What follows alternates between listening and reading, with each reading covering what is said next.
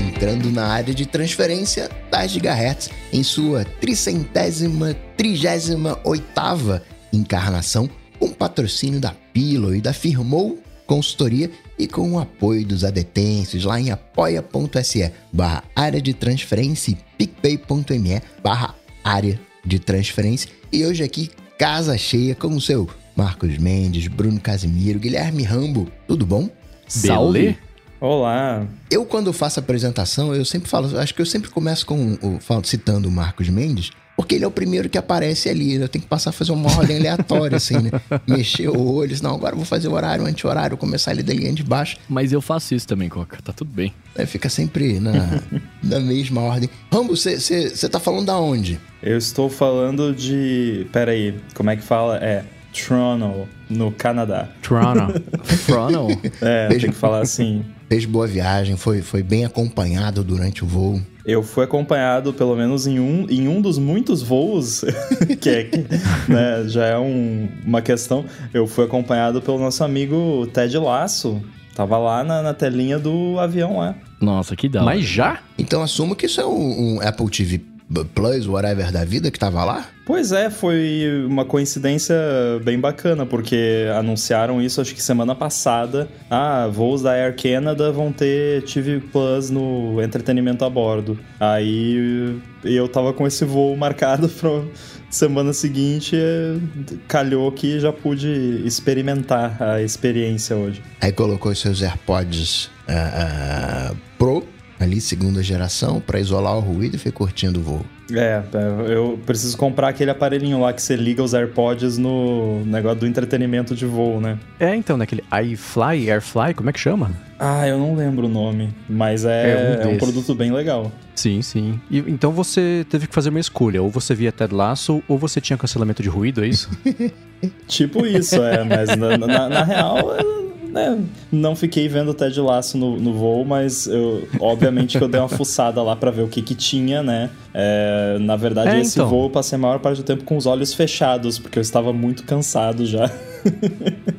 Nossa, então, eu apago também. Mas deu, deu pra dar uma fuçada. Mas eu perguntar isso, nos poucos momentos que, que, eu, que eu viajo de avião, que eu tô acordado, aliás, né, quando eu tô viajando de avião, eu, eu baixo coisa no iPad, etc, e, e assisto ali. Eu nunca uso o negócio de entretenimento. Eu, eu nem perceberia que tava rolando o bagulho da Apple TV lá. Não, eu também, eu nunca uso. Eu só fui fuçar por causa dessa história do TV Plus, que eu queria ver como é que era, né? Só pra. A vida de beta tester, né? Pra ver como é que tava o negócio lá. Mas, mas eu, eu não sou assim, não. Eu também invejo o Bruno, não, porque eu não durmo fácil assim, não. Eu só. Eu falei de olho fechado, não dormindo. É que o olho. aquele olho vermelho de passar a noite inteira no ar-condicionado de avião, né? Aí uhum. fica de olho fechado para ir recuperando as células. Justo. E como é que era o catálogo que tinha disponível no avião? Você deu uma fuçada? Que não devia ser o catálogo inteiro. Eu né? achei.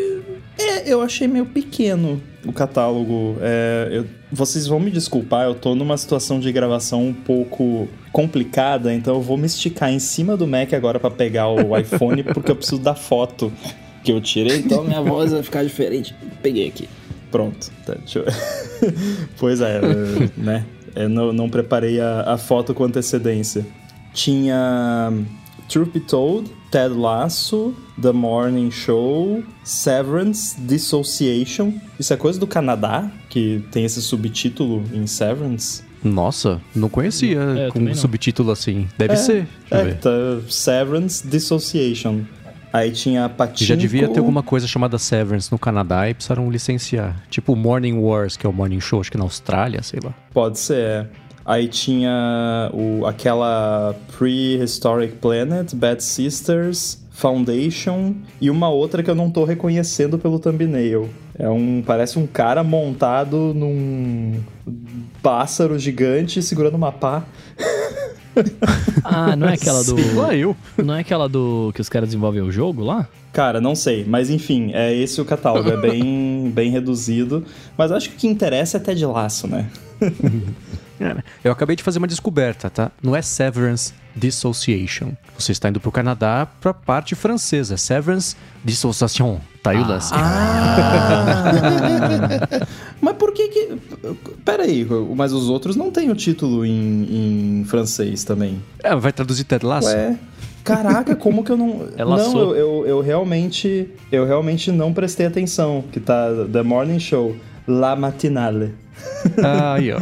É, então eu só não prestei atenção mesmo. É, pra quem não sabe, né, aqui no Canadá é tudo assim. Tem, né, aqui nessa parte de Toronto, as coisas tudo tem o, o, as, o, as placas, tudo é, em inglês e em francês. E aí na parte lá de Montreal e tal, que é a parte francesa, é primeiro em uhum. francês, depois em inglês. É isso aí. Então aqui você fala hello, bonjour, e lá você fala bonjour, hello quando você cumprimenta as pessoas. Agora eu tô curioso porque você falou que fazer alguns testes, tanto de betas quanto de modos nas suas seus dispositivos digitais todos, por qual você quer começar? Hum, a gente pode falar do, dos AirPods Pro. Tô com eles no firmware beta e aí eu fiz o, né, usei do, durante os voos porque eu tava curioso para ver como que ia ficar o lance do modo adaptativo, modo cancelamento de ruído e tal. E eu gostei da experiência. Eu usei o, o modo Adaptive mais nas partes em que, tipo, ah, tá vindo o serviço de bordo ali, vou ter que conversar ali com a, com a pessoa e tal, aí eu deixava o modo adaptativo, ou enquanto ainda estão rolando os anúncios e tal, para conseguir ouvir, e aí depois, no, no voo de cruzeiro, eu deixei no cancelamento, e eu não, eu fiz uns testes durante o voo de ficar alternando entre os dois. E em termos de cancelar o ruído do avião em si, o modo adaptivo e o modo de cancelamento não tem muita diferença. Eles cancelam quase que da mesma forma o ruído, aquele constante do avião. Talvez o, o adaptativo um pouquinho menos só. Mas, mas ele deixa passar mais, né? Outros tipos de, de sons. Então é uma experiência bacana usar em voo também. Aprovei. Ah, bacana. E aí você viu os dois comportamentos, redução de volume e pausa dependendo do aplicativo. É, na verdade esse lance da pausa e da redução não é o modo adaptativo, né? É aquele speech awareness. Daí já é outra coisa. Mas eu deixei isso ativado, eu deixo isso sempre ativado, né? Porque eu não tenho o costume de ficar cantando, que nem o Felipe, né? Que aí fica pausando fora de hora e tal. Mas eu deixei ativado. Eu achei que no ambiente do avião deixou um pouco a desejar que demorava muito para ativar quando eu tava falando ou quando alguém falava comigo. Então acho que nesse aspecto ficou um pouco a desejar. Acho que por ter muito ruído, é, é, mais difícil, né, para ele entender que é você que tá falando ou que é uma pessoa que tá falando com você. E aí, se tem uma pessoa na fileira de trás falando, como é que ele sabe que é a pessoa de trás e não, né? Então, eu acho que uhum. talvez por isso ele é um pouco mais conservador e senão seria chato, né? Você tá lá no avião, daí o, tem um casal atrás de você ali, eles começam a conversar e abaixa o volume da, da é. sua parada. Cada vez que a moça pergunta massa ou frango para alguém, vai baixar o volume. não ia dar certo, né? Mas pelo menos vai dar tempo de você ouvir a aeromoça falar: errou, é frango. Exatamente. Mas eu tô curioso. E o Lockdown Mode? Você fez a imigração com ele ligado para fazer um teste sociológico tecnológico? Ou você ainda tá nele? Como é que foi isso? Na, na verdade, eu não tenho motivo para ligar esse modo lockdown. Eu liguei só porque eu queria testar e aí o pessoal fala: ah, imigração vai pegar o seu celular e vai fuçar. Comigo isso nunca aconteceu, né? Não, não digo que não aconteça, mas comigo não, nunca aconteceu. Mas enfim, ah, vou viajar, né? Vou estar tá mais exposto, né? De repente até a furtos e tal. Então vou ativar esse modo lockdown, que na verdade ele é para pessoas que são alvos de hackers ultra sofisticados, né? Então não é uma parada para você sair ligando. E aí quando eu fui ver lá o, o que que ele causa, parece que o seu iPhone vai ficar inutilizável, assim, por isso que eu liguei só realmente quando eu tava saindo para viajar, não liguei antes. E aí, só que aí eu liguei, né, daí ele reinicia o iPhone para ativar de fato. E aí eu fui lá, abri o, o, o app da companhia aérea para ver se conseguia abrir o cartão de embarque bonitinho. T tudo que eu ia precisar na viagem, vi se ainda tava funcionando. Uhum. E aí, assim, eu achei bem mais de boa do que eu esperava. No geral, tudo continuou funcionando. Teve algumas coisinhas assim. O, o Rafa me mandou um daqueles. Quando você manda uma mensagem no, no Messages que é um monte de foto, Que ele mandou ah, um monte tá, de foto um do, do, Yoshi. O Yoshi tá no, no hotelzinho lá, daí eles mandam, tipo, 500 fotos e ele manda para mim. Daí ele mandou, aí eu abri o iMessage e ficou só aquele papelzinho branco com a dobrinha, sabe? Aí uhum. eu falei, ah, manda no WhatsApp que eu quero ver o Yoshi. então, é, isso não funcionou. Alguns outros tipos de attachment que você pode mandar anexos lá no Messages também não, não rola. Preview de link, eu não entendi direito, porque eles falam que não vai funcionar preview de link. Mas na prática, no meu iPhone, eu continuo vendo preview dos links que vocês mandam no, no grupo do ADT lá, por exemplo. Mas no Mac, não. No Mac, o, o, se você manda um link, ele nem fica clicável. Tipo, o link da call aqui, do StreamYard, eu tive que copiar e colar. Não, ele não é clicável por causa do lockdown. Que, aliás, é outra coisa. Quando eu ativei o lockdown no iPhone, assim que o iPhone reiniciou, apareceu um alerta no meu Mac.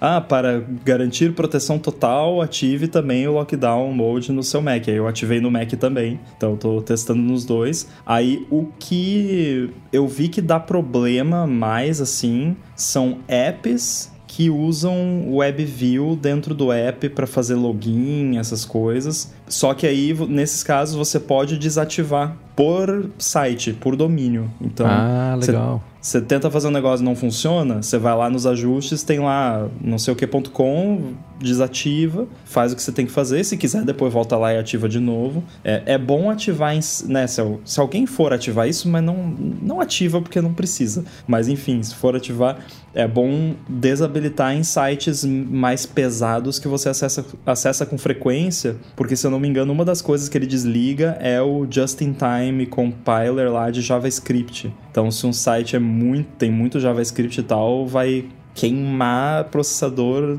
a rodo, né? Vai ficar usando muito processamento para processar JavaScript e vai gastar bateria também. É, e aí tem, ah, acho que FaceTime ele só deixa você receber de quem você já recebeu antes, o SharePlay não funciona, tem várias firulinhas, né? Assim como as firulinhas que o, o Felipe comentou essa semana lá do A Fonte, tem várias firulinhas que, que ele desativa, mas não são coisas que eu uso no dia a dia.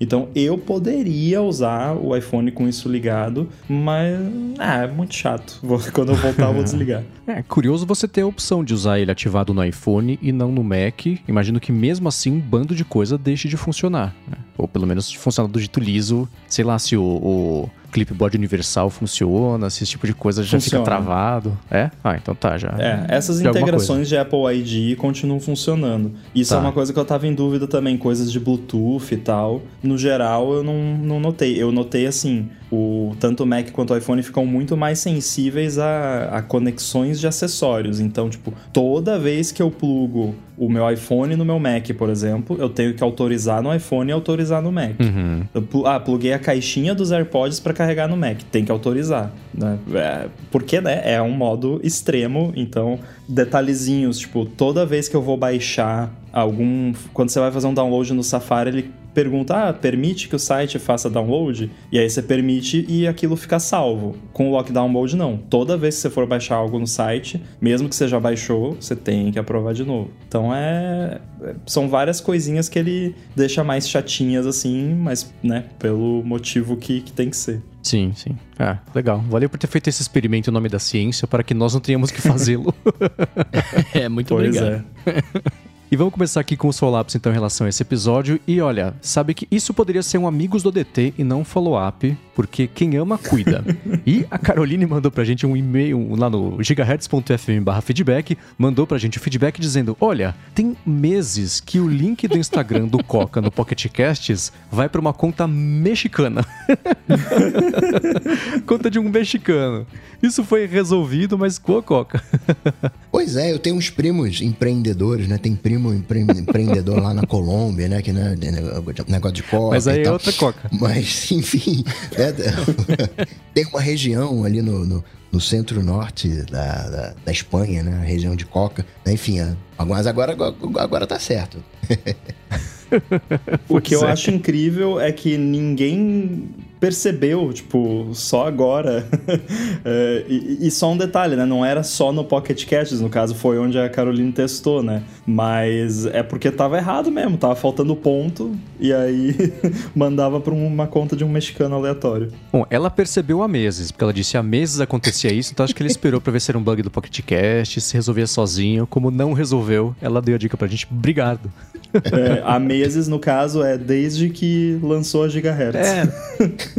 14 meses, especificamente. E Rambo, né, aquela tua dúvida, né, de IMAP, o SMTP com dupla né, o segundo passo, o Pedro Acosta falou que tem alguns meses ele teve que realizar uma migração de serviço de e-mails para ir para o Exchange da Microsoft. Mas como utilizava IMAP e POP, não foi possível usar o serviço da Microsoft. Atualmente, por segurança, justamente pelo motivo né, que a gente comentou, é possível utilizar a IMAP fora do ambiente Microsoft. O Outlook não suporta mais IMAP barra POP em contas Exchange. E para as contas Exchange com dois fatores no Thunderbird, por exemplo, quando você configura o POP, é aberta uma janela web em que faz a autenticação em dois fatores depois volta para o cliente de e-mail para finalizar a configuração. Outra opção é desabilitar a opção de acesso ao e-mail via IMAP/POP nas configurações de serviço de e-mail. Né? Eles acabaram optando por um outro serviço de e-mails e ele possui essa opção para não deixar utilizar o, IMAP/POP, ficando disponível apenas o acesso via web e autenticação é, desejada. Tem alguns serviços de, de e-mail que fazem isso, que você desliga o, o IMAP/POP e você faz o acesso pelo aplicativo do próprio serviço. Ele tem um aplicativo lá e você configura as contas dentro do aplicativo e só acessa pelo aplicativo. É basicamente o que o Gmail faz, né? Que você autentica lá usando a sua conta. E aí, se tiver two factor, vai ter two factor também. E aí, eu nem acho que nem hoje em dia nem tem mais a opção de. Eu acho que antigamente tinha que você podia habilitar lá IMAP barra pop no Gmail e acho que hoje em dia nem tem mais essa opção. E uh, naquela questão, Bruno, das dublagens automáticas do YouTube, o Matheus Caldeira né, uh, falou que no Manual do Mundo, né, que aparece os títulos em, em inglês, para ele, além dos títulos, o áudio também sempre começa dublado em inglês. É porque provavelmente ele deve estar. Tá, mesma coisa que os meninos, né? Dizendo que ele tá usando o sistema em inglês, sei lá, e ele entende que ele tá lá. Eu acho que devia ser por, pelo localização do seu IP, né? Essa parada, ou não dá para fazer isso? Eu acho que você tinha que deixar a pessoa escolher. Porque não tem nada não, pior claro. do que o site adivinhar o que você quer.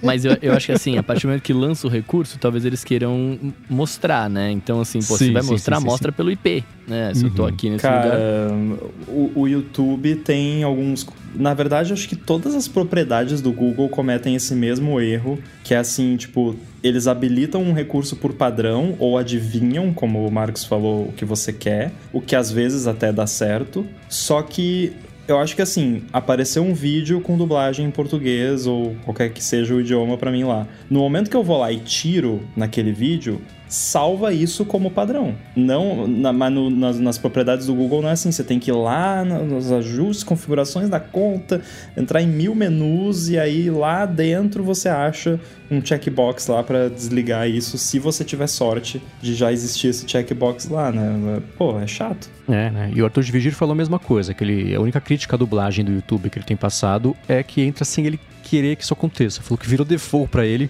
ele tá caçando onde desativa isso. Eu não testei nenhum vídeo do Manual do Mundo e os vídeos do MKBHD para mim aparecem em português, em português, em inglês, né, que é o idioma nativo lá que ele fala no vídeo. E dando uma fuçada no aplicativo do YouTube para Apple TV, é, eu fui hoje nas configurações para ver se tinha alguma coisa sobre isso. Nos ajustes tem, primeira é, coisa acho que é histórico, sei lá, mas tem um dos ajustes é idioma preferido e outra região que você está. Eu tô com o idioma preferido em inglês e coloco a região no Brasil e pelo menos agora a partir do idioma da por que, que os vídeos aparecem com título em inglês já tá resolvido. Posso entrar num vídeo depois, devia ter feito isso, né? Entrar num vídeo depois do Manual do Mundo e ver se ele tá em, em português ou em inglês, mas pode ser um caminho para fazer isso aí. Mas é, né? Depois da décima vez que a pessoa trocou um ajuste padrão, isso tinha que entrar na conta e, ser ajustado sozinho, né? Esse lance de localização é bem complexo, porque olha como é difícil você saber, tipo, porque tem um milhão de formas diferentes de você determinar qual é a localização da pessoa, né? Então, você tem o idioma do device, a região do device, o idioma da conta, a região da conta, o IP de onde que é e tal. Então, aí como que você decide, né? Qual deles eu uso para E eu, por exemplo, nunca tive essa experiência de um vídeo entrar com dublagem sozinho, nem na Apple TV, nem no iPhone, nem no Mac, em lugar nenhum. Aí, olhando assim como que tá tudo configurado, é que a minha conta do Google é brasileira, né? Então não sei se de repente, hum. talvez algumas pessoas estão tendo esse problema porque a conta não é brasileira, né? Que a minha conta do Google tem algum lugar lá, tá associado lá que é uma conta do Brasil. Tanto é que tudo que eu pago lá eu pago em reais e tal. E aí, só que como eu uso os devices em inglês, ele mostra às vezes os títulos em inglês. O que aí faz sentido, porque o idioma tá em inglês, então beleza. Mas o lance da dublagem, para mim, ativar sozinho até hoje não rolou. É, e uma, um feedback que a gente recebeu de alguém que é, deu informações bem úteis pra gente sobre isso, de onde vem, etc., foi do Fernando, que ele falou que tem um youtuber que é o Tio Joe, T-H-I-O, Joe, vou deixar o link na descrição, que é, ele fala tanto sobre esse recurso quanto um script de Python também que ele usou para ajudar a automatizar o processo para fazer a tradução, dublagem automática em vários idiomas. E até falou, mais uma automação pro Coca, hein, Coca?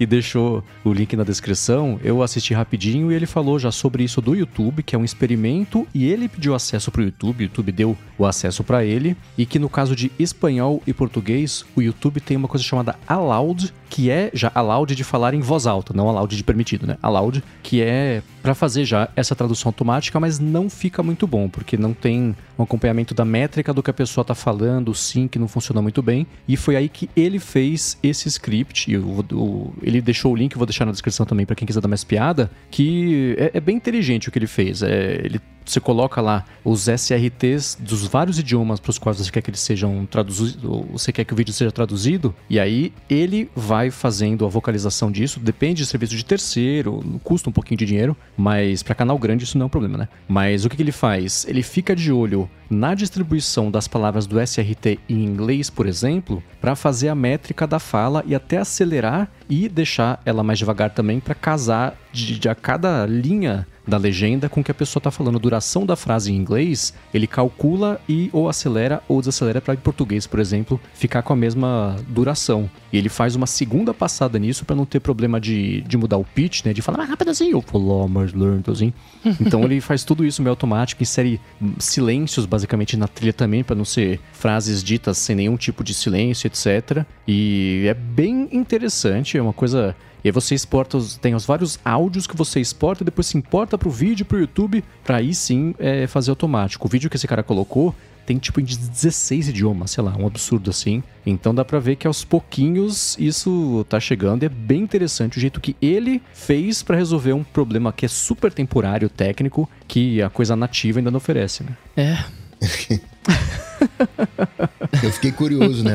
Mas aí vendo ali, tem ferramentas de terceiros né, no processo. Uma coisa dessas, né, aí de, de, de IA que me surpreendeu recentemente, me mandaram uma imagem de um filme gravado de da, do cinema, né? Aquele scan, HD Can, TS Can, sei lá, o whatever da vida. E não parece que foi gravado da tela. Hum. Passaram uma IA por cima em todo o filme, né? É, eu, eu pedi, falei, cara, isso aí é mentira, me manda um, um trechinho. E eu, no trechinho, as partes mais escuras você percebe que, né, tá zoado. Em, em alguns poucos momentos da a, a, questão de refresh, né? Porque você tá gravando de tela. Então você, quando a cabeça se mexe muito rápido, você vai ver ali duas cabeças. Já que eu gosto de cabeça, né? Foi a referência que eu usei.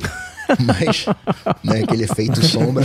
Mas é bem, bem, bem raro. Eu falei, cara, assim, a, a qualidade que fica, hum, assim, outra outra coisa, assim. Tá começando a pintar essas. Se bem que ali né, é uma coisa que você pode fazer de frame a frame, né? Melhorar de frame a frame. Mas tá começando a pintar IA de vídeo. Né, de você manda uma imagem e com base naquela imagem ela anima aquela imagem, né? Entende que ah, eu tenho aqui o primeiro plano, eu tenho o fundo, então eu vou jogar o fundo para trás, eu vou mexer esse primeiro plano. Eu sei que são pessoas, então vou movimentar essa, esse primeiro plano, né, com movimentos de pessoas. Tá ficando bem legal. Eu lembro de uma que você me mandou, Mendes, que você desenhava só uns rabiscos e virava um vídeo super alta qualidade, assim. Uhum. E você só fazia, tipo, acho que uns três frames, tipo um. como se fosse um storyboard, né? Mas bem porco, assim. E descrevia e ele fazia o vídeo. É, uma dessa, porque o risco de você fazer frame a frame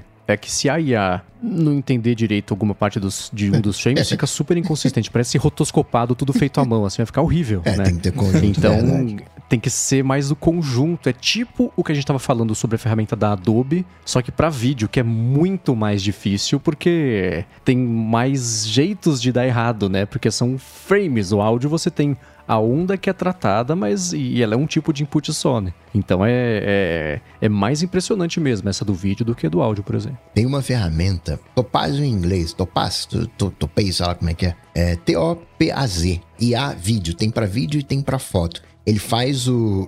Outscaling é. O scaling é automático, mas não, não é o outscaling, é o upscaling. Ele faz upscaling de vídeo Full HD para 4K e você não diz que não foi gravado em 4K. Estabiliza a imagem, né? Eu vi é, esse CAN Falei, vou dar, deixa eu ver o que que tem. E eu falei, cara, absurdo. O, o, e não é assim a última palavra em tecnologia. O Topaz já tem um, um tempinho, mas eu falei, caraca, tá, tá monstro. Tá, eu vou deixar na descrição aqui, o Topaz Labs tem tanto para imagem quanto, quer dizer, tanto quanto para foto quanto para vídeo, que no final das contas é foto, mas vocês entenderam, né? Então é, é, é pago, claro, não é barato, mas impressiona. A gente falou também dos relógios da Samsung, mas antes de falar dos relógios da Samsung, tirar um minuto aqui do episódio para agradecer ao aplicativo Pillow, que está patrocinando esse episódio do ADT. O Pillow é um app que funciona como o seu assistente inteligente para você entender e melhorar a sua noite de sono. Ele oferece uma análise detalhada com insights bem valiosos, além de recomendações também, para melhorar sua rotina de sono. Se você tem um Apple Watch, é só você usar o relógio enquanto dorme e o Pillow vai rastrear automaticamente e analisar o seu sono. Se não, você também pode acompanhar o seu sono usando o iPhone ou o iPad, colocando ele na cama perto do seu travesseiro. O Pillow tem uma função bem legal de alarme inteligente que escolhe o melhor momento para te acordar né, quando o seu estágio de sono está no mais leve. Outra coisa legal é que o Pillow também oferece a opção de usar machine learning para categorizar os sons que acontecem eh, durante a noite, tipo ronco, não foi esse som que você pensou não, hein? Tipo ronco, apneia do sono, fala e coisas assim.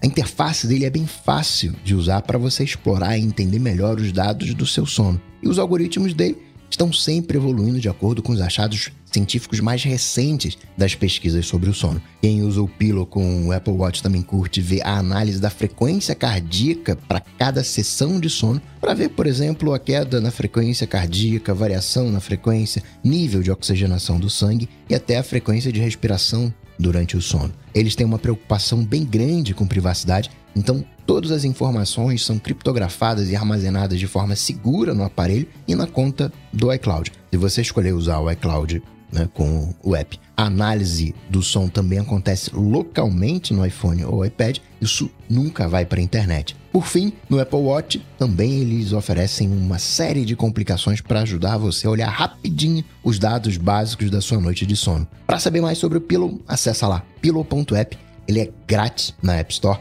e tem uma assinatura opcional que libera todas as funções do app. Além disso, ele é totalmente traduzido para o português, o que é bem legal também. Então, mais uma vez, acessa lá pillow.app para saber mais. Muito obrigado ao Pillow pelo patrocínio do ADT e pelo apoio a toda a Gigahertz. Valeu. Valeu. Olha, graças ao Pillow que eu sei que no meu voo de São Paulo para a cidade do México, sim, eu tive um voo de São Paulo para a cidade do México, apesar de que eu estou no Canadá no momento, então calculem. Mas graças ao Pillow eu sei que eu dormi quatro horas no voo. Nossa, então, melhor que nada. Nunca vi o relógio registrar as poucas vezes que eu dormi num voo, é, é ficar em qualquer aplicativo de sono. Eu acho que por dormir sempre numa posição meio ruim e mexer muito, ele nem conta como sono. Ele fala, você não vai chamar isso de sono, né? Deixa pra lá, você não dormiu não.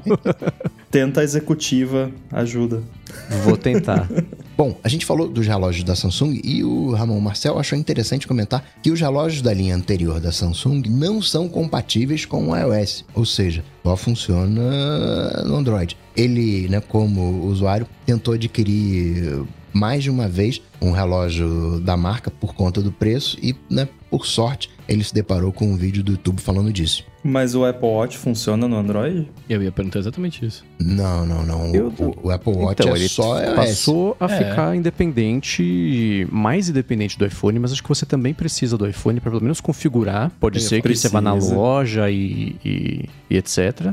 Ou não? Não, precisa sim. Esse recurso do Apple Watch funcionar independente é para criança, basicamente. Que aí o pai ou a mãe vai lá, configura no, no Apple Watch lá, no, no iPhone né, do, do responsável, e aí o Apple Watch a partir de então fica independente. Mas o, o Marco Arment lá no ATP já falou várias vezes sobre problemas lá, porque eles fizeram isso pro filho deles, que não tem iPhone, tem, tinha só Apple Watch, e não, não, não funciona legal, não. Uhum. Eu achei um guia agora no Android Police que fala aqui tá o passo a passo para você parear o Apple Watch com Android, mas aviso, vai perder funcionalidade, óbvio, né? O se as coisas não vão funcionar. E é aqueles que passo a passo que você pega o aplicativo, instala, faz isso aqui, ela tem nove etapas e claramente é uma gambiarra. Mas dá peronomútil, né? Dá asterisco. Então, talvez o inverso seja verdadeiro também, mas. Mas pra quê, né? É, né? Ah, isso eu consigo entender. Talvez o Rumble consiga complementar com partes mais técnicas do que só a minha impressão. Mas eles. A gente tá numa etapa ainda que eles foram concebidos para serem os companheiros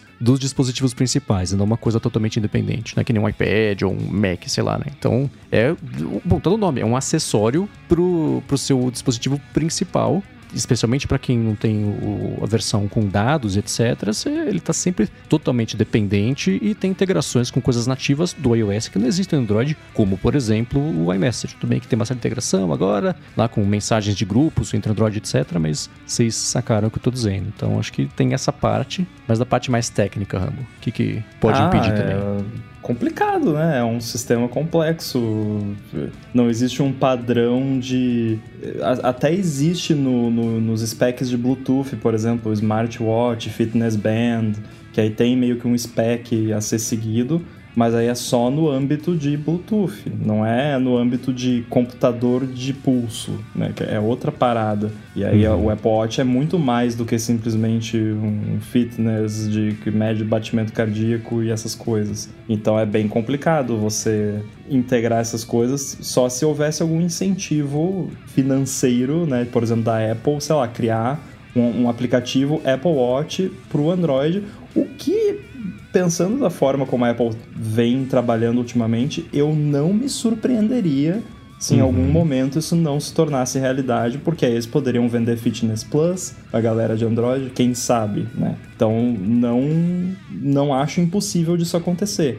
Mas para ficar bacana mesmo, só se a Apple realmente lançasse lá um, um aplicativo Apple Watch para o Android que fizesse todo o esquema que o iPhone faz. Na hora que você começou a falar isso, eu ia. Se você não dissesse isso, complementar que agora o Apple Watch ele pode ser o dispositivo principal de serviços, que é o que a Apple mais quer ver crescer, né? Então, Fitness Plus, Apple Music, etc, etc, etc. Então, ele pode ser promovido a dispositivo principal se os acessórios forem os trocentos serviços que dá para enfiar nele ali. Pode ser um vírus, né? O, o, Halo Effect, né? Do tipo pessoa vai lá, tem um Android, aí compra um Apple Watch porque gosta, acha bonito, não sei. E aí começa a usar lá, daí assina Apple Music, aí começa a ouvir Apple Podcasts, fitness, e aí quando vê, ah, quer saber, vou comprar um iPhone. Cavalo de Troia. Exato. Nossa. Não, então, mas aí se ele conectar nativamente, né, com a, com a Apple fazendo aplicativo, beleza, aí faz sentido você ter um, né? Mas agora comprar e fazer uma gambiarra, velho, sei lá, eu não, não vejo sentido. É porque quando você falou, né, Bruno, eu, eu, esqueci de comentar, porque eu acho que eu entendi. O Bruno falou, mas por quê? Eu entendi que foi tipo, por que, que a pessoa ia querer é, fazer isso, né? Exato. mas é, é bom que assim a gente aborda os dois aspectos, né? Mas eu realmente eu acho, sei lá, só se, sei lá, ah, o Apple Watch é mais bonito. Não sei. Porque é mais caro, né? Eu ia falar isso agora, é mais caro, pode ser por estética, beleza, mas, cara, tem, eu, eu, eu não sou um assíduo conhecedor do mercado de smartwatches do, do, do, do, de Android, mas eu já vi alguns que me interessaram até mais que o Apple Watch, até por, por coisas que fazem, saca? E conecta no, no Android muito mais fácil e tal, então sei Tela lá. redonda. É. então, sei lá, saca? Eu, eu, eu particularmente, não, não faria essa, essa aquisição se eu não tivesse um iOS. E Rambo, sobre a, a fechadura aqui emite som para tudo. O Jefferson Souza, ele morou no Japão por cinco anos e tanto lá, né, quanto em viagens que ele fez para Coreia do Sul e para China, ele notou que a galera curte bastante os sons eletrônicos e ele não sabe explicar exatamente o porquê disso. Né? Ele notou uh, muito mais poluição sonora do que na Europa, do que nas Américas. Com o tempo ele foi se acostumando né, a privada fazer barulho, né, sempre que abria a, a, porta do banheiro. No prédio em que ele morava, né, praticamente todas as fechaduras né, o que permite saber né, quando que uma pessoa estava chegando. E uh, Mendes, né, e Rambo também, né, em relação à viagem à Coreia do Norte, é, pode ficar tranquilo porque ele já foi lá, passou duas vezes, né, indo para China e Estados Unidos sem problemas, porque a Coreia do Norte não carimba o passaporte, né, e o visto é fornecido num documento em separado. Então, né, não, não tem nada que indique que você já teve lá. E aproveitando. Agora tem um episódio do ADT. e aproveitando, ele complementa sobre o Xinglês né, da, do, do aplicativo. E enquanto ele trabalhava com desenvolvimento de software no Japão, a visão deles era bem semelhante à coreana e à chinesa. A gente está aqui ó, desenvolvendo para o mercado interno. O resto do mundo é um bônus. O mercado principal é o nosso país. Mas né, caso uh, você não goste, né, vota com a sua carteira e tenta a sorte com outro produto. Né? Ele entende né, que o produto está né, sendo vendido oficialmente né, para o mundo e que poderia ter um suporte melhor, mas para uma boa parte das empresas de lá, o que conta é o mercado interno. É, o que eu falei, né? Eles não, não têm um cuidado com a questão da localização e o que ele falou é, eles não têm um cuidado com a questão da localização. Eles não ligam. eles não ligam, tá claro que eles não ligam, e eu não ligo tanto que eles não ligam, porque o importante é o negócio funcionar e, e no HomeKit lá tá tudo certinho, então não, não é tão problemático nesse caso. Mas o lance dos barulhos é curioso mesmo, e, e realmente, né, você pensando nesses países lá do né, Japão, Coreia e China, eles têm essa pegada mais vibrante, barulhenta, né, colorida, essas coisas. E aí eu só consegui lembrar também da máquina de lavar da Samsung, que todo, quase Nossa. todo mundo tem. Nossa Que senhora. toca uma musiquinha de um minuto quando termina. É muito engraçado. A que eu tenho aqui em casa é a da LG, que é uma música mais curta, mas tem algum vizinho em algum andar que tem essa da Samsung e não para nunca de tocar. Uma música é a chato, pessoa cara, se empolgou tremendamente quando eu tava compondo isso. eu acho engraçado toda vez que toca. Eu falo, nossa, alguém Foi faltou uma edição. Foi o Kondo que fez a composição. É. Aliás, escutem os dois episódios mais recentes do 20,000 Hertz, que é sobre as trilhas de todos os jogos do, da franquia Zelda. Eu, que nunca liguei pra franquia, franquia Zelda, achei muito legal. Quem é fã, então, vai pirar. Escutem, tem link E eu já sabia tudo que eles falaram lá, porque eu assisto o canal do Thomas Game Docs. Ah. Fica mais essa dica aí. e também sobre né, a, a, fechadura né, que o, do Rambo, eu, o Renato diz que ele tem uma igual, né, gosta bastante, mas vale mencionar que a utilização sem autenticação, né, que o Rambo comentou, só funciona se o Express Key estiver ativo. Caso contrário, no iPhone precisa do Face ID. A única decepção que ele teve, né, na, na, verdade, com o, o HomeKey é que, embora nos devices da, da família funcione muito bem, se ele for compartilhar a chave pelo aplicativo Home, ele não permite compartilhar uma chave no wallet de outra pessoa, somente por um código numérico. E para isso, usaria o aplicativo da cara. A única forma que ele encontrou de compartilhar a chave com outra pessoa é adicionando a pessoa à casa, né? o que daria total controle aos outros devices que ele tem. Eu, que, pensando aqui é uma coisa justa, né? A pessoa consegue entrar na tua casa, mas não liga a luz. E chegou na sua casa às 10 da noite. É.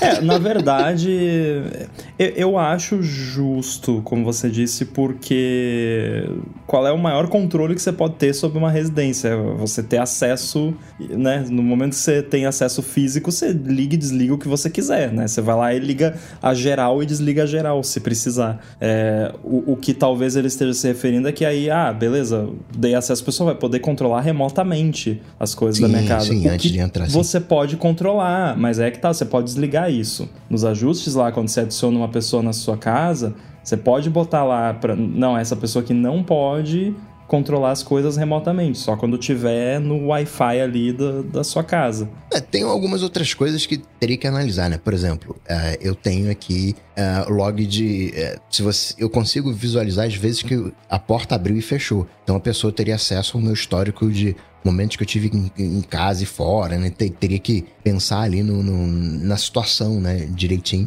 né? Entendo essa... Mas você está disposto a dar acesso a porta da sua casa pra pessoa, né? É... Não, mas, por exemplo, eu vou emprestar a minha casa. Ah, não, fica lá em casa, eu vou viajar, fica lá em casa esse final de semana. Mas aí, por histórico, né, a pessoa sabe, saberia todos os momentos. Claro, tá na minha casa, enfim. É, eu entendo.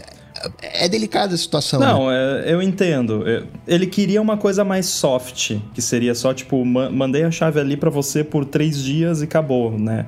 Porque o jeito que funciona agora é você adiciona a pessoa como um membro da sua casa, do HomeKit. E aí, e esse lance de membros tem é, o owner, o admin, o guest, né? Então tem níveis de acesso. Mas eu entendi. Eu, eu, acho que eles poderiam introduzir uma forma mais simples de fazer isso sem dar tanto acesso e criar um, uma relação tão íntima, digamos assim, uh, com a pessoa. Agora, sobre o, o, primeiro comentário dele, na verdade, eu não entendi muito bem, porque ele falou que o lance de usar sem autenticação só funciona com Express Key ativo. Mas Express Key é isso. tipo, o recurso é esse. Então o comentário foi meio que o recurso só funciona se ativar o recurso. então eu não entendi muito bem. Talvez, talvez tenha algum detalhe que eu não peguei, mas uh, o Express Key é justamente isso: é você habilitar ali o, o negócio para funcionar sem Face ID. Que funciona para cartão para metrô também em alguns lugares uhum. e tal. E ainda sobre fechadura, isso aqui é tenso demais. O Thiago uh, pergunta assim: Rambo, uh, você disse que contratou uma pessoa para instalar a fechadura nova da cara. E ele queria o contato né, de alguém que fizesse isso. e essa é uma pergunta que vale um milhão de dólares. Lembrando que né, o Rambo né, tem que ser próximo aonde o Thiago mora, né? Não sei se o Rambo é a melhor pessoa para passar esse, esse, esse contato. É, primeiro que assim, eu não contratei ninguém para instalar a fechadura da cara. Eu tinha contratado originalmente para instalar da Yale, né, a August, que aí precisava fazer, instalar o deadbolt do zero lá, furar a porta e tudo. Daí eu contratei uma empresa especializada em fechaduras eletrônicas, só que eu moro em Florianópolis, né? E eu contratei uma empresa de Florianópolis. Você procurou, tipo, no Google, empresa especializada em fechadura eletrônica? Como é que você chegou nessa empresa? Eu acho que eu usei o Get Ninjas. Acho Nossa, que foi pelo Get, Get Ninjas. Ninjas. Cara, o Get Ninjas ele é muito bom para essas. A, a, pessoa que faz faxina lá em casa, que, que faz faxina até hoje, toda semana, sem falhar, perfeito, eu achei no Get Ninjas. Foi tipo, que ah, legal. deixa eu ver aqui. Ah, vou chamar aqui pra, pra ver como é que é, gostei. E tá lá, tá só uns três anos fazendo faxina toda semana lá em casa. Então, recomendo Get Ninjas. Fica a dica para esses serviços locais, né? Não sei como é que é em outros lugares do Brasil, mas todas as vezes que eu usei, eu tive uma, uma experiência bacana. Então, Thiago, eu até poderia passar, mas eu acho que não vai te ajudar muito. a dica que eu passo, né, para instalar fechaduras eletrônicas é a seguinte: não pega o camarada ali da esquina, não.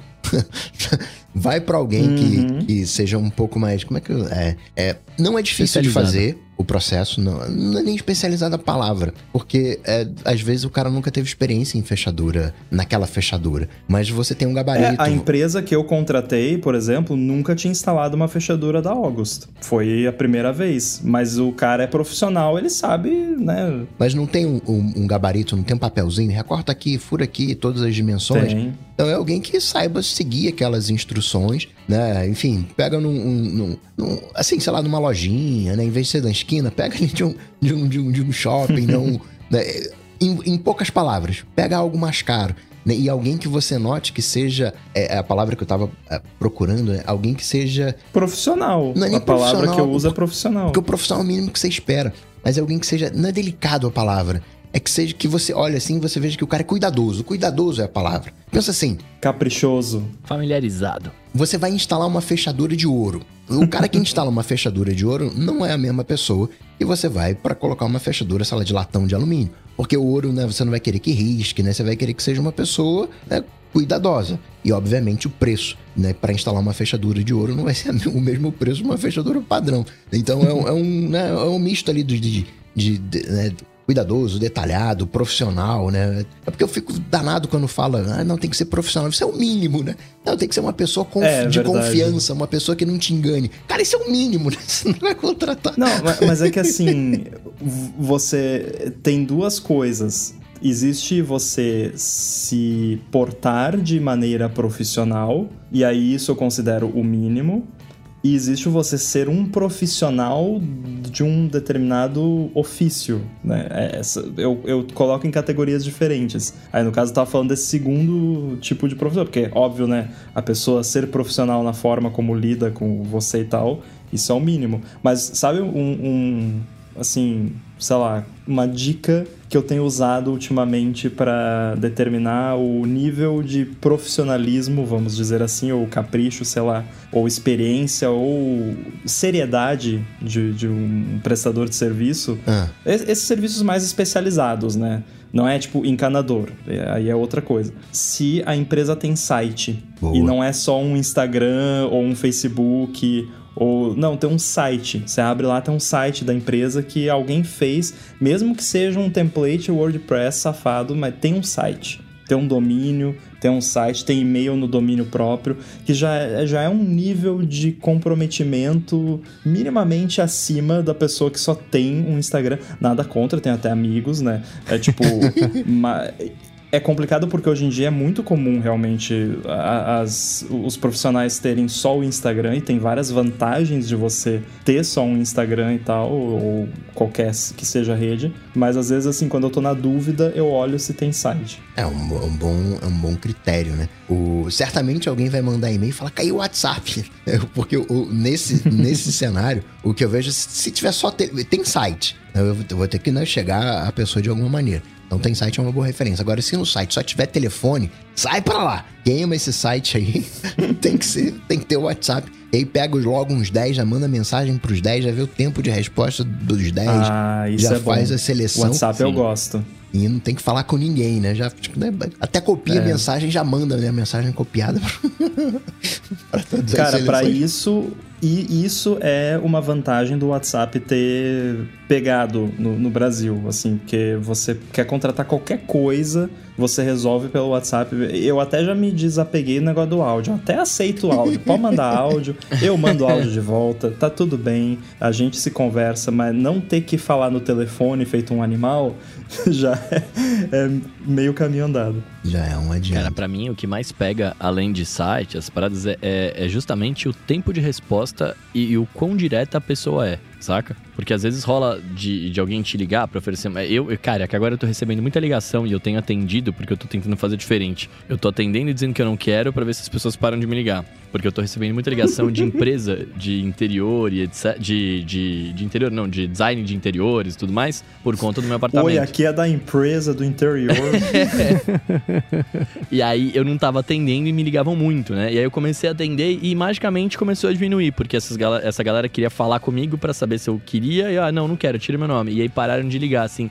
Mas Uh, eu acabei fechando com uma, né? E, e eu só. Eu, um dos motivos pra ter fechado é porque a pessoa foi muito direta, né? Tipo, não ficou dando várias voltas para me apresentar um monte de coisa que eu não quero, não sei o quê. Tipo, ela foi muito direta e eu falei, nossa, isso é muito legal. Então eu, eu conto, eu conto essa parada também. Bom, o Felipe tá acompanhando ao vivo aqui a gravação, o Felipe Espósito, que apresenta comigo o A Fonte, ele falou que o pessoal do Net 5 Mac ficou surpreso quando ele comentou no Slack lá deles que uma vez que ele marca até consulta médica pelo WhatsApp. É uma coisa meio inimaginável para os americanos, né? Só fica sempre surpreso é. quando descobre Eu que tem vida disso. fora das bolhas azuis, né? Não, e, e é, é inimaginável para eles porque tem um lance lá também que, tipo, você vai marcar um médico, um especialista, você só consegue marcar para daqui meio ano. Tipo, uhum. eu acho bizarro isso, né? Que, tipo, no Brasil, claro, né? Enfim, é, SUS e tal, aí tem espera e tudo mais. Aí plano varia, mas tipo, você vai no particular lá, se quiser para amanhã, você marca. Normalmente, né? É, mas é, realmente no Brasil o WhatsApp dominou. Eu marco dentista, médico, cabeleireiro, tudo WhatsApp. Melhor do que o WhatsApp é só se o site tiver o WhatsApp azul. Aí é campeão, ganha meu coração. E ainda sobre casa conectada, o Eduardo Papa, né, falou assim, é, ele comprou umas lâmpadas da Intelbras, mas não conseguiu fazer as bichinhas aparecerem no aplicativo Home. Ativou, né, ele ativa, muda a cor, né, só via Alexandra. É, ele quer saber por onde começar, né? E eu não sei, eu, a minha resposta ela vai ser inútil, então eu vou dar ela primeiro para sair da frente. eu acho que o melhor jeito de começar hoje em dia é esperar um pouco, porque tem um lance do é. Matter e etc que vai começar a sair e, e vai demorar um pouco para chegar aqui no mercado é, em relação a lá fora, mas essas coisas ainda vão ficar mais fáceis ainda de começar a usar. Mas se ele quiser uma resposta um pouco mais útil, eu acho que é buscar coisas que hoje funcionem com o HomeKit, sabendo que essa é uma dor temporária e claro, é obrigatório citar, Eduardo Papa foi quem dirigiu de Minas Gerais até São Paulo para ver o encontro do DT, ficou lá um pouquinho, foi pro hotel dormir e voltou de carro. Então, um abraço para ele. Eduardo, um é, é, o Eduardo é muito louco e por isso que a gente gosta tanto dele. é, cara, acho que a gente até já comentou, essa, já deu essa dica aqui, mas vale relembrar, é, não é nem questão, você falou, ah, ver o que é compatível com o HomeKit, beleza, se você quer usar HomeKit, ver o que é compatível com HomeKit. Galera que está no ecossistema da Apple, HomeKit provavelmente é o melhor, né? Mas o que eu sempre falo é, escolhe um sistema e fica nele. Então, ah, eu quero Alexandra. Então, compra tudo que é compatível com Alexandra. Ah, eu quero o Google Home, compra tudo que é compatível com o Google Home. Eu quero HomeKit, vai tudo que é compatível com o HomeKit. Eu não gosto de, dessa ideia de ficar misturando muito as coisas talvez daqui a um tempo com Matter, Thread, blá, blá, vai melhorar a coisa, mas por enquanto escolhe um ecossistema de, de casa inteligente e fica naquele. Que se você começar a misturar, né? Aí no caso específico aqui, eu imagino que as lâmpadas não aparecem no, no app Home de jeito nenhum porque não, não tem suporte a HomeKit. Aí daria para fazer gambiarras e tal para funcionar mas aí você já está começando com uma gambiarra, né? É, o problema é que é sempre um alvo móvel, né? Eu não vou conseguir lembrar de nenhum exemplo exemplo prático, mas é do tipo, ah, as lâmpadas tal vão parar de funcionar com o protocolo não sei o que e vai mudar, vai atualizar. Então, a gente tenta, pode até tentar ao máximo ficar ali no ecossistema só, mas o ecossistema muda, né? Vira o, uhum. o outro ecossistema. Então, é, mas é justamente porque não tinha esse direcionamento da tecnologia de todo mundo apontar para uma mesma direção. Né? Então, há esperança, mas é, é, é chato, é complicado, não tem jeito. Em linhas gerais, eu vou dizer o seguinte: existem duas grandes, falando de Brasil, existem duas grandes linhas de automação. Existe o HomeKit e existe a Tuya. Porque todas as, as lâmpadas que a gente tem à venda aqui no Brasil, elas são white label da Tuya. Então, se você pe pegar lá o aplicativo da Tuya, vai, você vai conseguir configurar tudo na Tuya. Né? O, o, a Intelbras provavelmente tenha um aplicativo da Intelbras e todas as outras plataformas têm o seu próprio aplicativo, o que acaba contrabalançando um pouco o problema do chinês, mas é escolher para que lado que você vai, né? ou para um ou para outro. Concordo com o Mendes que é, o momento não é apropriado exatamente por causa do Matter, mas se você comprar coisas que têm um, uma vida longa, por exemplo, uma lâmpada, compra uma lâmpada, não, uma Philips Hue da vida, e por mais que pinte uma, uma, uma lâmpada Matter, whatever, né, com thread, um negócio mó bacana, e você opte por colocar no, no, no, no na tua sala, ah, de repente você compra hoje uma lâmpada né, e colocou na sala, você vai colocar ela na varanda, né? Você pode ir fazendo aos pouquinhos, né? Pegar uma lâmpada, ver, né? De pronto, me parece que rolou uma decepção com essa Intelbras. Então, cara, né? E por que, que eu falei que existem duas grandes linhas? Porque o que você conseguiu com a Intelbras é o que você vai conseguir com a Positivo porque elas são iguais, né? O, o, que muda é a etiqueta. Então, se você se decepcionou com a Intelbras, acho que tá na hora de você experimentar uma Philips Hue. Tem uma, de novo, é, é, é, é porque tem o, o, hub da HomeKit para você ter mais lâmpadas, mas tem umas que são independentes, tem umas que né, você consegue usar, tem umas que são por Bluetooth. Então tem um, um panorama, mas tenta pegar uma, uma uh, Philips, mesmo que você vá vender daqui a uma semana é, aquele, é o preço do aprendizado. Vai pagar lá, vai perder 50 reais porque você vai vender mais para frente, mas você aprendeu. E são coisas que você tem que testar, não tem jeito. Peraí, o aplicativo Home ele é melhor do que a Alexandra? Porque, em tese, você vai conseguir fazer tudo as mesmas coisas. Você, o... E até o, o Alexandra ela é melhor em algum aspecto se você for fazer automação, porque se você vai fazer uma automação para a lâmpada da tua casa da, ligar todo dia sete da noite para fingir que tem alguém em casa. Se você não tiver um dispositivo, uh, um, um, um HomeKit Hub, que seria, por exemplo, a Apple TV, que vai fazer essa automação para você, a lâmpada não vai ligar. A lâmpada só vai ligar enquanto você estiver em casa, porque o iPhone vai fazer esse papel de ligar para você. Quando você estiver na rua, não vai ligar. Aí tu vai achar. E exatamente o que você quer, né? Que ligue a luz quando você não estiver em casa de noite. used E aí você não vai estar em casa para saber que a luz né, não ligou, exceto se você né, espiar ali no aplicativo. Então tem um, um conjunto de pormenores e acho que vale a pena você comprar e aceitar o, o preço do aprendizado. É, Philips Hue não é para mim, Intelbras não é para mim, Tuya não é para mim, e aí vende e aceita isso. E o Mendes vai colocar aqui na descrição a lista das coisas HomeKit que existem, para você saber o que, que você pode automatizar. Então, para você saber que existe controle remoto, uh, HomeKit, para você saber que existe sensor de movimento, para você saber que existe as fechaduras, para você saber o que, que tem para você fazer o seu, o seu planejamento a longo, a longo prazo. E se você for comprar tudo agora, você vai pagar dois, duas casas para poder automatizar. Verdade. é, tem isso, né? É caro, então vai devagar. tu começa aos poucos, porque senão fica proibitivo. Começa na luz. Shelly, vale. o, o Shelly lá que eu tenho os relés inteligentes é baratinho. Você compra pacote na Amazon com 3, 4 lá e, e, não precisa comprar lâmpada, nada, você só mete ele lá e é uma parada open source que você pode é, instalar firmwares diferentes. Então tem o firmware do HomeKit, tem o firmware da Alexandra, enfim, você faz update do software dele e você conecta no que você quiser. Eu só recomendo fortemente, se você não tem nenhuma experiência com mexer com fiação elétrica e tal, contrata um profissional para instalar para não, né, não causar nenhum problema. Eu comentei que tá uma modinha de NAS, mas antes de falar disso, tirar um minuto aqui do episódio para agradecer a Firmou Consultoria pelo patrocínio de mais esse episódio do ADT. A Firmou oferece serviços de contabilidade consultiva e gestão financeira e ela é especializada em startups, desenvolvedores, empreendedores, profissionais liberais e pequenas e médias empresas.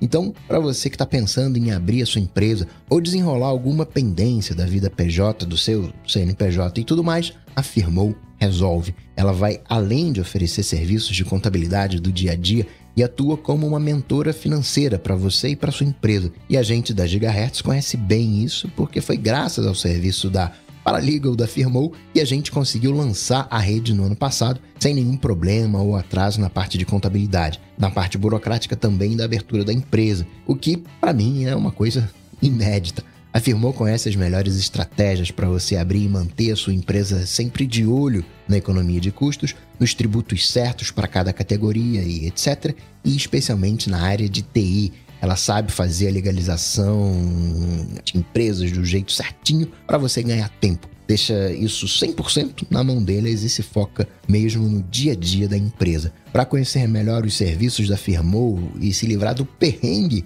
e essa parte burocrática e financeira da legalização ou da manutenção fiscal da sua empresa, faz o seguinte: procura por Firmou Consultoria no Facebook ou no Instagram. A Firmou está pronta para ajudar todo mundo que escuta o ADT independente da sua necessidade. E a gente tem certeza que ela vai resolver tudo para você, assim como ela faz todos os dias aqui pra gente. Mais uma vez, arroba Firmou Consultoria no Facebook ou no Instagram. Muito obrigado, Afirmou, pelo patrocínio desse episódio do ADT e por, literalmente, todo o apoio a Gigahertz.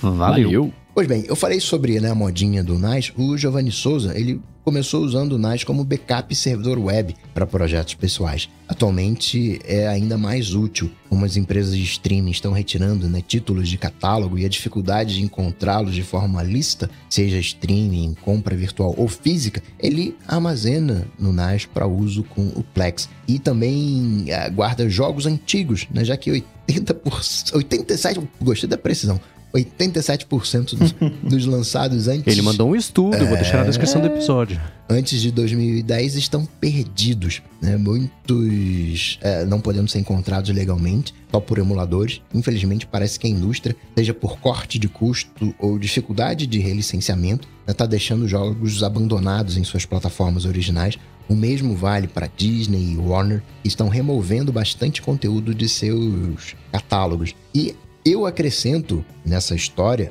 os Google Drives da vida, né? Teve uma onda ali de Google Drive limitado, né? Que o pessoal né, saía colocando as coisas e hoje não, não, não tem mais, né? Hoje acaba sendo tudo, tudo caro, né? para você ter esse, esse armazenamento, mas tá aí uma possível explicação do, da modinha do NAS. É, o NAS é o Network Attached Storage, né? Que é uma coisa que o pessoal tá usando bastante lá fora. No Accidental Tech Podcast, cada episódio sim, episódio não, eles falam sobre isso. Inclusive ligado ao Plex, barulhinho. porque o Case adora o Plex, né? É, eles têm até um quando vai falar sobre isso. Então, é uma coisa que por ser muito mais barato lá fora, acaba ficando mais fácil de ter, de administrar. O pessoal faz umas farmzinhas de, de é, drives ligados para fazer esse tipo de coisa e usa como servidor de multimídia mesmo. Então é bem esse uso aqui que o Giovanni Souza falou que ele está dando para isso. E é curioso como a gente está dando uma volta enorme na evolução do consumo de especialmente conteúdos em vídeo, seja filme, seja série, para voltar ao mesmo problema, né?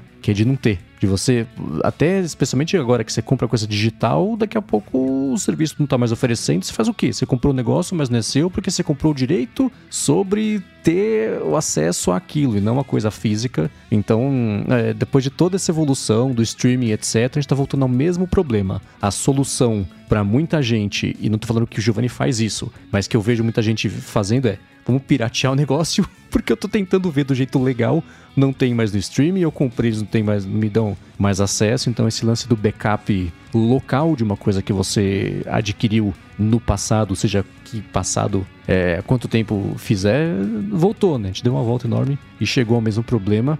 E esse lance que ele falou de que a Disney e Warner estão removendo bastante conteúdo dos catálogos tem a ver com algum tipo de alívio financeiro, de imposto, e eles reportam algumas dessas coisas como prejuízo, porque aí eles têm desconto na hora de pagar imposto. Então, é um é sempre grana, sempre um malabarismo fiscal. Tem um episódio do Planet Money sobre isso, né? Sim, sim, que entrevista um, um, uma, uma mulher que ela foi roteirista, eu acho, de uma série e descobriu da noite pro dia que a HBO, acho, tinha tirado do ar a série dela e não falou nada, e ela foi atrás e é, é, é isso aí, não tem mais e pronto, né? Que é uma pena. O que eu né? penso nesses casos é. Eu quase que eu vou defender aqui que tinha que ter uma regulamentação disso. Que. Palavras fortes, hein, vindas de você. Não, porque tipo assim, a partir do momento que eu acessei um negócio que eu dei play e assisti do começo ao fim, eu tive acesso àquilo, porque eu paguei o negócio lá. Então eu deveria continuar tendo acesso àquilo. Porque, tipo, sei lá, eu acho zoado você assistir um negócio lá, aí você quer assistir, você continua pagando lá a sua assinatura todo mês e tal, aí você quer assistir de novo daqui um ano, ah, não tá mais no catálogo, agora você não pode mais assistir. Tipo, tá, você pode até tirar do catálogo para né, consumidores novos, mas quem já consumiu aquele conteúdo tem que continuar tendo acesso àquele conteúdo. É que nem na App Store. Tipo, o aplicativo pode sair do ar da App Store. Se você comprou ou já baixou o aplicativo alguma vez na vida, você vai lá nas suas compras lá da App Store e você consegue baixar a versão que a última versão disponível. Ele pode não funcionar, mas tá lá, né? Tá lá. Eu vou mais além. Né? Eu entendi perfeitamente a analogia da App Store e não vai funcionar com o que eu vou falar. Mas eu, por exemplo, vejo, caraca, que legal esse negócio. Eu quero ver, mas eu não tenho tempo para ver hoje. Eu queria poder assistir, sei lá, daqui a três meses, que é quando vai abrir, enfim, pintou o clima. Falei sobre isso ontem. Cara, vou ver aquele negócio que eu vi que é maneiro. Aí eu vou tentar achar, não consigo mais ver. Então nem, nem é para consumidores novos proibir. Acho que tinha que proibir da contratação, né? O cara contratou hoje, legal, só tem as coisas para cá, mas o cara que né, conseguiu saber da existência daquilo dali em alguma vez, deveria poder uh, visualizar no futuro, porque eu, pelo menos, funciono muito assim. Cara, que maneiro isso. Não vou ver agora, mas um dia eu vou ver. É, tem o um recurso da, no Netflix, por exemplo, tem o um recurso da minha lista lá, né? Watchlist lá, que você adiciona o negócio. Na sua, na sua lista, você pode ver a hora que você quiser. Né? Eu sou órfão de 24 horas. Eu adorava essa série. E não tem mais na, na, na Netflix em lugar nenhum. É, mas assim, eu, eu, eu, tenho, eu tenho sentimentos conflitantes. Quer dizer, não é conflitante, é, é, conflitante. É que eu não sei o que pensar, na verdade. Porque se você parar pra, pra analisar como a gente consumia conteúdo antigamente, né? Era o que passava aí, né? Nesse mundão. O problema é que a partir do momento que você gastou dinheiro com aquilo, né, você teria a cópia física daquilo para sempre, né? E aí não acontece virtualmente, mas é, de, de certa forma é legal saber que a gente tem alguma coisa que a gente paga menos, mas pode assistir por quanto tempo tiver até tá no catálogo. É, mas eu tenho um caso, eu tenho um caso também disso que, por exemplo, é, quando eu, eu antes de ter os streamings de música, eu comprava muita música no na, da Apple lá no, no iTunes. E eu comprei um CD do Charlie Brown que todas as músicas menos uma não, é, tipo não existem mais no CD. Então eu tenho o CD bonitinho com a capinha ali, né, no, no e, iTunes, e mas música. só tem uma música. As outras elas saíram do, do catálogo, saca? E aí, tipo, aí é uma parada que eu falo, pô, mas eu comprei aquele CD, né? Mas não, eu não mas tenho. Isso aí. Eu não tenho mais. Isso aí foi. Isso aí deve ser algum bug. Porque não existe isso. Isso aí de sair música. Música que você comprou, você tem que conseguir baixar. Eu entraria em contato com o suporte da Apple. É mesmo? Eu achei, que, porque... eu achei que era normal isso. É normal. Música e filme. Você comprou, tá disponível enquanto eles tiverem o direito para distribuir aquilo ali. Se não tiver, Nossa. vai recolher, você não consegue baixar de novo. É moda Eu lembro que isso, saiu, né, teve um, bafafá de filme também, pelo Mas mesmo motivo. Mas o Songs of Innocence você continua é. tendo acesso. É, isso é desde sempre na iTunes Store, quando tinha lance de, de, de, de, Desde o começo de música era assim: acabou o direito de distribuir, Aqui a gente não pode mais, a gente pode nem disponibilizar para você que já comprou. Vai se resolver com a gravadora, reclama com, com alguém, a culpa não é nossa, é basicamente Mas é falam. muita doideira, né? Eu devia ter um, um refund aí, né? Alguma coisa nesse sentido. Claro. Porque, cara, é zoado. É muito Zoadaço. Né? Não, porque isso é tipo você comprar o DVD do negócio e aí você vai o Eric Q lá na sua casa, pega o DVD é. e quebra no meio. é, não. não, ele nem quebra, ele fala assim: ó, enquanto não tiver mais, me devolve. Se a gente fechar outro acordo, eu volto aqui Bota te dou novo cofre. É. Isso é uma coisa interessante porque a gente fala disso, né? A gente reclama do EdQ, a gente fala da, da, Apple e tudo mais, né? A gente uh, vai falar do, do Spotify que paga pouco pro, pros caras, mas no final das contas, o que acontece é que as gravadoras disponibilizam o catálogo pro Spotify. Spotify, toma aí o catálogo. Ah, o Spotify paga pelo catálogo, entrega a grana para as gravadoras, as gravadoras ficam com 60% disso, 58%, para ser preciso ali com a precisão do, do Giovanni, entrega os 50 e os outros, né, 40. Enfim, o ponto aqui é, a gravadora tem um papel gigantesco nessa história toda e a gente, né, por que que acabou ou não tá mais distribuindo? Sim, é um acordo e tal, a Apple tem a sua responsabilidade, mas tem a parcela da gravadora que passa imune ali, né? Que a gente não fala da gravadora nessas tretas que uhum. rolam. É, porque a galera não sabe, né? Mas o, no meu pensamento antes era assim, pô, comprei. Não importa quem, quem não quer trabalhar mais lá, eu, eu quero o meu negócio que eu comprei. né? Tipo. Agora, sobre o lance de recorrer ao Plex e, e soluções similares, o, o Mendes deu, deu uma. Né, ah, não, não que o Giovanni faça isso e tal, mas eu vou, vou falar que eu vou defender a pirataria aqui. Eu acho que se você não, você está tentando, você quer, você quer pagar para assistir um negócio e tal e simplesmente não tem como, pirateia mesmo. Tem aí aí merece. Aí a pirataria é merecida. Porque eu já passei por isso de tipo, pô, eu quero muito assistir tal coisa e tal. Ah, deixa eu procurar aqui. Pa passar tipo uma hora procurando. Eu quero pagar, me de... tô jogando dinheiro na tela aqui e não e para assistir o negócio e não acho cara, vou piratear e, né, whatever. Tipo, o problema é seu, ninguém mandou, eu tô aqui, eu quero pagar, você não quer o meu dinheiro, então eu vou piratear. Essa, essa é a discussão que tá rolando desde março com a galera que tem Nintendo 3DS né? Porque a Nintendo encerrou a, a, a, loja online do Nintendo 3DS em março desse ano e você não consegue comprar mais nada, né? Você, pode, você consegue ainda fazer download dos jogos que você tem, que você não estão no seu device e tal, mas você não consegue comprar, né? Vai saber também até quando você vai conseguir fazer o download. E a discussão é justamente essa, porque hoje eu, eu, eu, eu tenho um 3DS e eu queria jogar um, um game que tem lá, que chama Chrono Trigger, que na época ia custar o quê? Sei lá, 200 reais, 150 reais, eu não, não vou saber. Nossa, esse é velho, hein? É velho, mas é, eu tenho um, rem um remake pro 3DS e eu queria muito jogar. É um jogo muito legal, é um RPG e tal. E aí, cara, eu fui, eu, eu fui ver na loja, não tinha mais, né? Não sei o que, não tem como comprar. Falei, tá bom, vou tentar comprar de alguém. Cara, eles estão vendendo a 3 mil reais o cartucho Nossa. de 3DS. Então, assim. É, é tipo cê... iPhone com Flappy Bird instalado, né? É, é, mas, mas você fica num lance que você fala, cara, eu quero comprar, não é, não é esse valor né? Tipo, e aí a partir de agora eu não consigo, tipo, a empresa não tem nenhum benefício mais com isso. Tipo, não fabrica o jogo, não tem mais nada, eu só consigo comprar de quem tem, né? E aí você fica nesse lance aí, que eu faço, né? Vou piratear, não vou tal. É, é complicado essas paradas, né? A partir do momento que você tira, né, a, a parte física e a gente fica tudo virtual, dependendo, né, da, das, do, das empresas quererem manter aquele serviço, porque, claro, tem um custo, né? E aí, se não vale a pena você manter o serviço, os caras cancelam. E, e azar de quem gostava daquele serviço, paciência. Mas a gente fica nessa, né? Fica refém da, da parada que não tem como conseguir mais. É, tem um exemplo muito.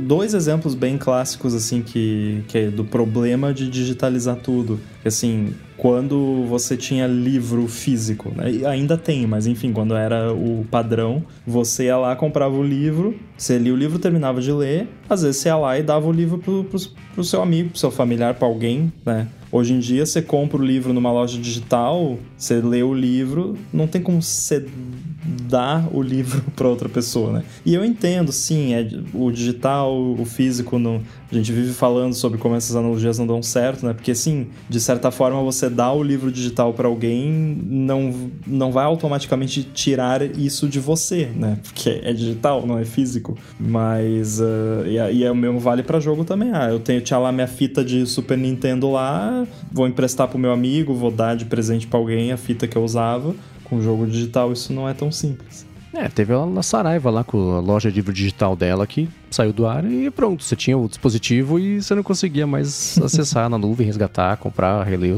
rebaixar, sei lá, os livros, aquele leve que era o dispositivo dela foi exatamente esse caso. É, as analogias, elas sempre né, são é, falhas, aquela coisa toda, mas dizem por aí, né, que se compartilhar conteúdo, né, fosse pirataria, a gente podia acabar com as bibliotecas, mas isso é uma outra história. E tem pessoas que é, oficializam a pirataria, né, fazem uso do Plex mas assinam os serviços de, de streaming. Né? E outra também, né? Hoje, boa parte do conteúdo pirata vem dos streamings. Então a galera assina os streamings, não é mais aquela coisa de 10 anos atrás que, entre aspas, se roubava o filme, se conseguia o filme em algum lugar escuso. Não, os caras saem no streaming e redistribuem isso do streaming, né? Ou seja, a galera tá presente nos streamings assina os streamings para poder redistribuir. Bom, e talvez para encerrar esse assunto, eu vou contar uma anedota rápida aqui sobre uma série que eu não quero entregar qualquer, porque eu não quero prejudicar ninguém que estava envolvido nisso, mas que tinha estreado lá fora a temporada nova nos Estados Unidos e demorou, demorou, demorou para estrear aqui no Brasil e eu resolvi ir atrás do porquê que estava demorando. Procurei pelo nome da série, temporada nova Brasil e tal. Eu achei uma conta no X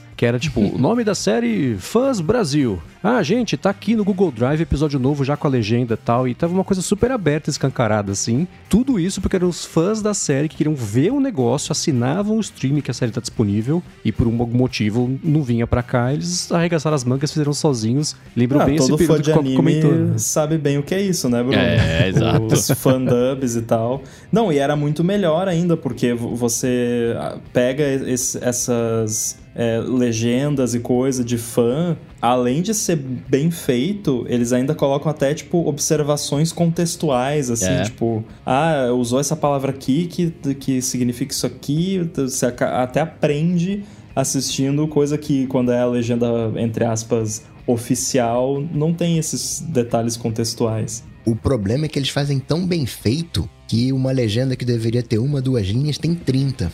e é, você, isso é um problema. E aí você não consegue ler tudo. Quer dizer... Aí você tem que fazer uma escolha. É, não que eu saiba pausa. disso, né? Isso eu vi no jornal uns três meses atrás, é que a galera tava falando, porque eu não tenho experiência para falar disso. Não falo aqui com, com, com moral sobre isso não, né? Fui de ouvir falar. Me falaram, eu não sei se é verdade. Talvez alguém possa confirmar, mas eu não. Por isso que é sempre importante, por mais que seja muito bem feito, etc, né? É, você lê um negócio lá também, você dá uma pesquisada pra ver se é verdade aquilo lá também, né? Porque... Eu tô. Isso é uma coisa inexplicável, tá? talvez vocês me ajudem a entender o que aconteceu. Mas eu tô usando aquele Mac Whisper para fazer a transcrição dos episódios do Hipsters Fora de Controle. Então eu termino de editar e aí jogo ele para fazer a transcrição, enquanto eu vou fazendo a postagem e tal. Depois eu passo ali a, a, a transcrição para marcar quem falou cada coisa. Por algum motivo bizarro, os episódios eles têm uma, uma introdução, tem todo o conteúdo que a gente conversa e do finalzinho tem uma vinheta de, de, de despedida que é padrão. Por algum motivo que eu não consegui entender o que aconteceu, e o Mac Whisper usa a Whisper da OpenAI. Então entende mesmo o processo que está sendo dito ali e só cospe o texto. Faz uns dois ou três episódios, isso aconteceu que ele fez a transcrição bonitinha. No final da transcrição, por algum motivo, colocou legendas, dois pontos, grupos Brasil. Como que aconteceu um negócio desse? É muito simples, ele tá Aí, alucinando. Ó. É, então, mas de, de onde, cara? Que loucura! É um efeito cara, que ele achou que era uma voz. Não sei. Porque aconteceu uma vez só, com quase 20 episódios, e. e parte me... do treinamento, parte do treinamento dele deve incluir. Porque o que, que é o treinamento dele? É áudio e o texto daquele áudio. Onde uhum. você encontra muito conteúdo de áudio e o texto daquele áudio. Coisas legendadas. Então, provavelmente parte do corpo de treino dele tem algum anime, filme, série, sei lá, que no final tinha alguma musiquinha que parecia um pouco com a musiquinha do, da vinheta e tinha essa legenda. Então ah. ele associou que a música é alguém falando legendas por não sei o quê. Nossa, que loucura. Porque a trilha original é do Lele Grieber, que fez Sim. só pra, pro podcast. Então, isso... É como na passei... fala é muito ruído, né? Então, uhum. fica alucinante. Foi absurdo. E por último, um follow-hold aqui do Lucas Blacioli, que também estava presente no último e vários outros encontros do ADT. Abraço, Lucas. Ele uh, falou: ó, aos pouquinhos as instituições vão sair aqui do, do Twitter. E agora foi a Austrália, embora o Twitter né, já tenha acabado, né, virou X, X, mas na Austrália a estatal, a ABC, abandonou o X-Twitter. Eu tô tão incomodado com o X-Twitter que eu acho, eu acho muito bizarro esse rebranding, assim, né? Acho que todo mundo acha, enfim. Mas é tão, é, é, é tão bizarro, mas tão bizarro, que eu, eu recebo o e-mail de, de, de, atualização do Twitter até hoje, assim. Eu nunca cancelei, porque eu, eu me forcei a tentar usar essa rede social, então eu tentei receber coisa de todas as formas. E no e-mail vem lá, ex, entre parênteses, antigo Twitter. Só que é muito ridículo. É o ex-Twitter. Ex-Twitter. É, é, né? é muito ridículo, cara. É muito ridículo. Tipo assim, por que, que você fez isso, cara? O Twitter X agora tá com um ícone preto. E do lado do, do Twitter fica o meu Telegram, né? Que é o, o, WhatsApp azul. Aí eu vi aquele pretinho com azul, ah, não tá combinando. Aí peguei o Telegram e mudei o ícone pra preto. Então os dois, os dois pretinhos ali pra combinar. e como é que tá pra vocês o uso de rede social em geral? Assim, esse lance do que o Lucas mandou, que foi a ABC, que foi aquele caminho óbvio, né? Eles foram marcados recentemente, ou faz um tempo lá, como aquele lance de é, empresa fund estatal fundada pelo governo, que era para indicar aquelas que as empresas tinham o rabo amarrado com o governo. E aí, desde aquela época, tava essa briga e agora eles saíram seguindo outras que saíram no NPR, saiu faz algum tempo. A gente comentou sobre isso aqui, aí foi o pacote de sempre, né?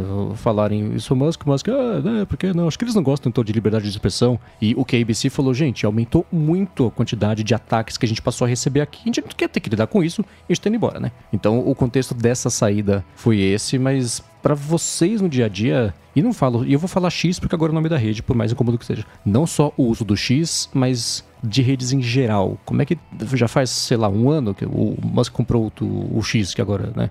Em outubro, vai bater um ano agora. Isso, claro, mudou não só o mercado social, mas como a gente usa também as redes. E para vocês, como é que tem sido nos últimos, sei lá, semanas, meses? Olha, o único X que eu vou clicar agora vai ser o X de sair da, da chamada aqui, porque eu tenho uma conferência amanhã cedo e hum. tá tarde e eu viajei muito hoje, então vou abandonar vocês. Mas sobre rede social, mastodon.social, arroba underline inside. Me segue lá.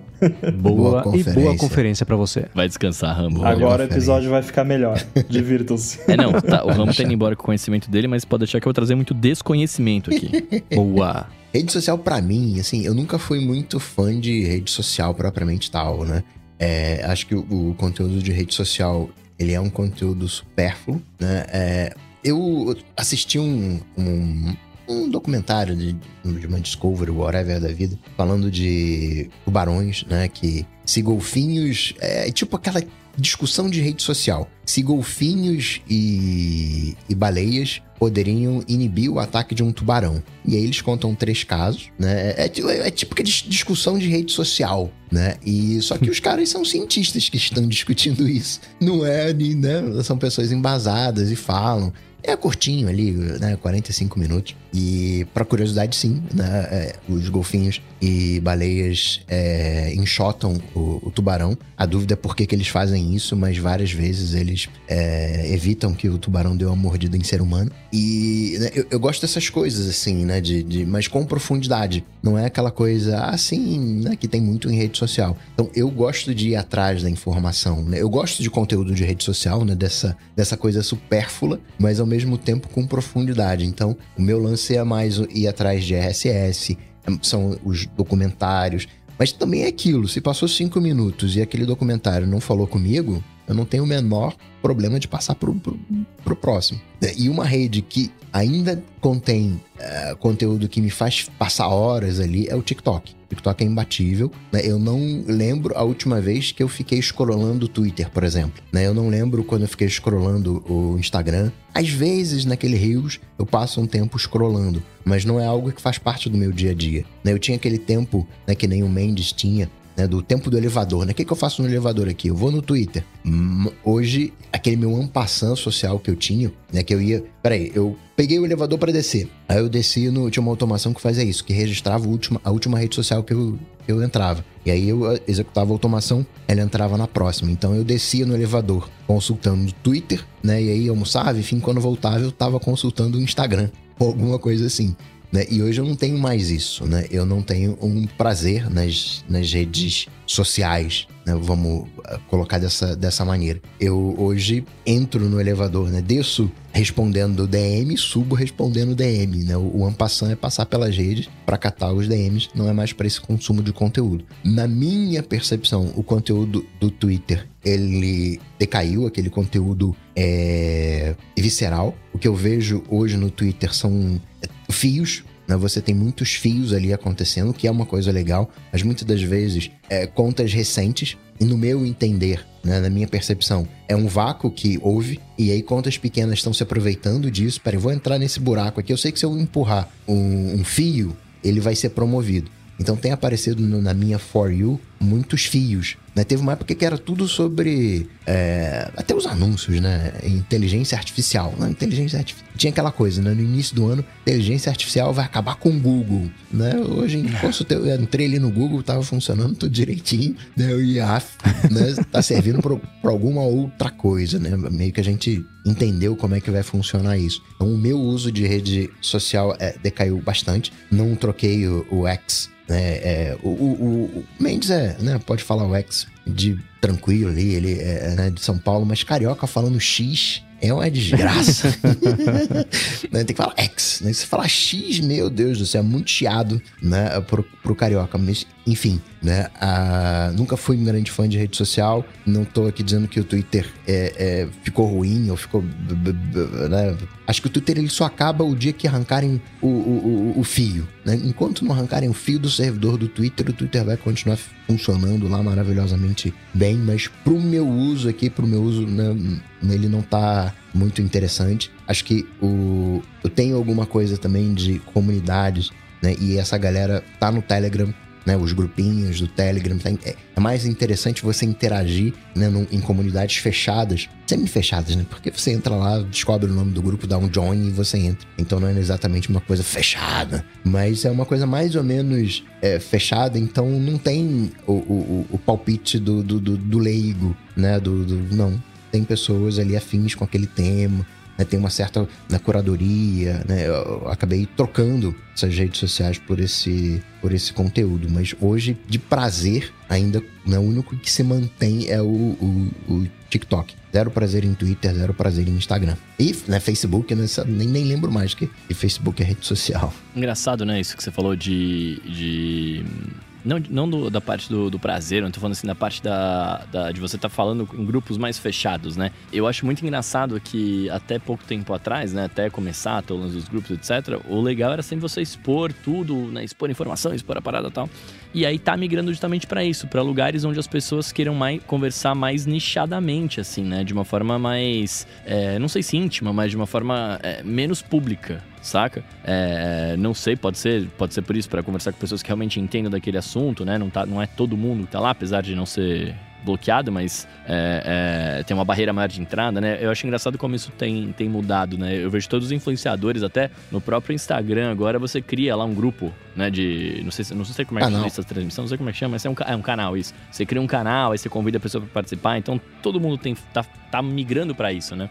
É, e aí, assim, né, aproveitando esse gancho, eu participo de poucos desses canais, assim, né? Do, do, Instagram não participo de nenhum. Mas eu tenho dois ou três grupos de Telegram que eu participo, nada demais. É, e rede social, cara, para mim é amor e ódio, assim, porque apesar de eu gostar muito, eu tô no momento de vida, assim, num geral, assim, meio saturado de muita informação, de fazer muita coisa ao mesmo tempo, sabe? Não sei se é porque eu passei os últimos anos numa loucura insana né? De fazer um milhão de coisas ao mesmo tempo. Agora talvez eu esteja dando uma desacelerada. Mas eu tô numa vibe de, de usar menos rede social, né? Só que por isso que eu falo que é amor e ódio, porque eu queria dar uma, uma afastada, né? Tanto que eu dei, assim, eu, eu, não posto nada no Instagram, acho que já vai fazer. É, não posto nada assim como eu postava, todo dia fazendo stories, editando, não sei o quê. Não posto nada, já vai fazer quase uns dois meses. É, de vez em quando, como hoje, no dia da gravação, quarta-feira, eu postei um vídeo de um trabalho que eu fiz, que aliás, se vocês estão vindo no, na data da publicação, Dia 10, que foi. Dia 11, aliás. Ah, não, dia 10 hoje, é quinta-feira, dia 10. Dia 10. Dia 10 lançou um filme que eu fiz no, no cinema que chama Gatos no Museu, uma animação muito bonitinha. Eu faço Vincent protagonista, vai assistir.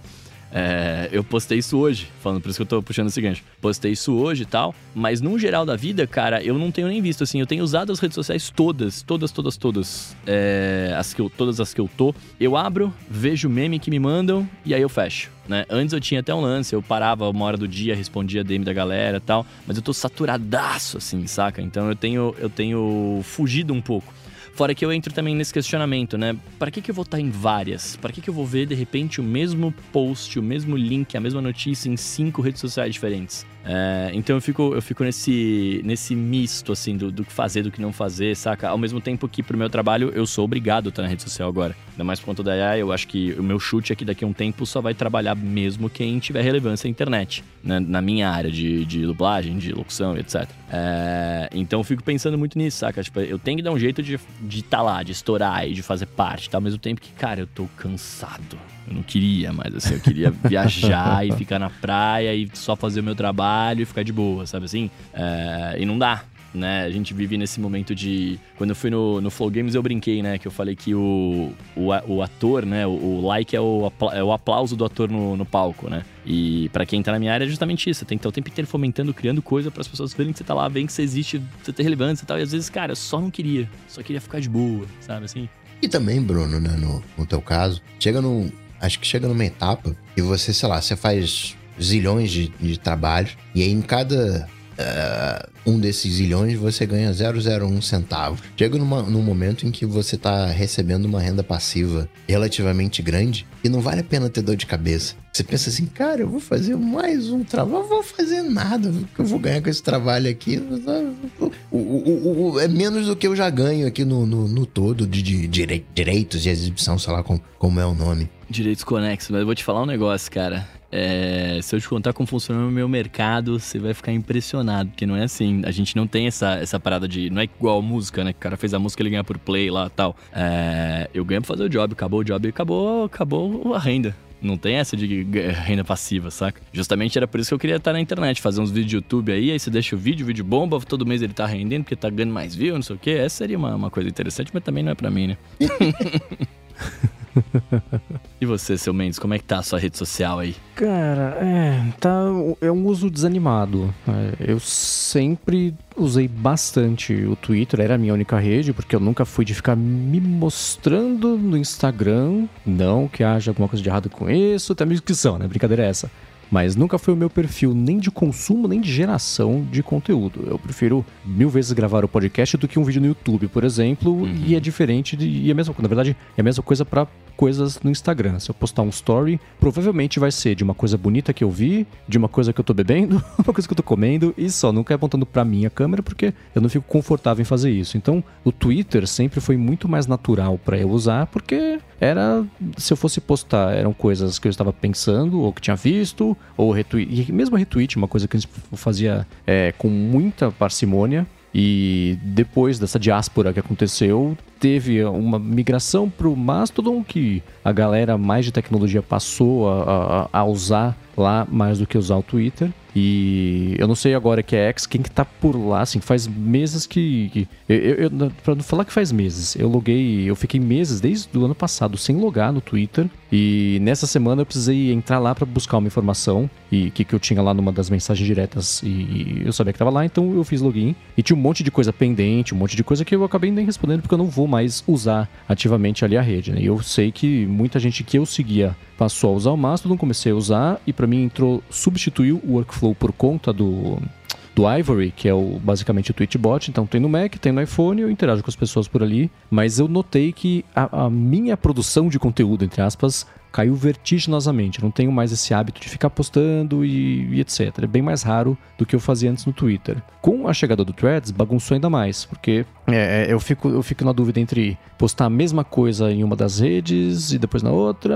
Eu não sei em qual postar, não posto em nenhuma. Esse tem sido o meu cálculo mental para a maioria das coisas. Então, e é interessante porque, por exemplo, o Guedin fez no mês passado um experimento de postar as coisas do manual do. Aliás, postar coisas a partir dos perfis do manual do usuário na maior quantidade possível de redes. Ele publicou um post com os resultados disso. Eu vou deixar aqui na descrição o link para quem quiser dar mais piada. Mas o meu uso de consumo ele se mantém mas o meu uso de, de, de criação de coisas é, eu quase não uso mais e o uso do Instagram ele continua o mesmo, que é muito pouco. Eu consigo passar, sei lá, mais de uma semana sem lembrar que o Instagram existe, de abrir. Então, para mim, nunca fez parte disso. O Facebook dele ter a conta, sei lá, vai fazer 10 anos me parece exagerado, mas a sensação é que é, é essa, né?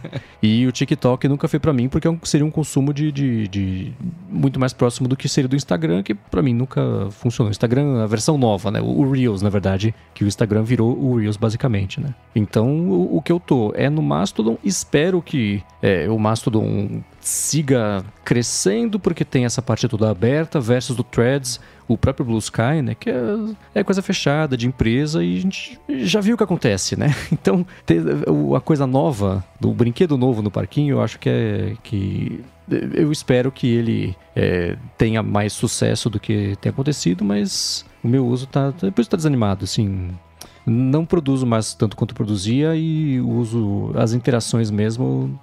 Eh, entre ficar na dúvida em qual usar e não usar nenhum, foi um pulo. Então eu tô mais próximo disso, o que é uma pena, né?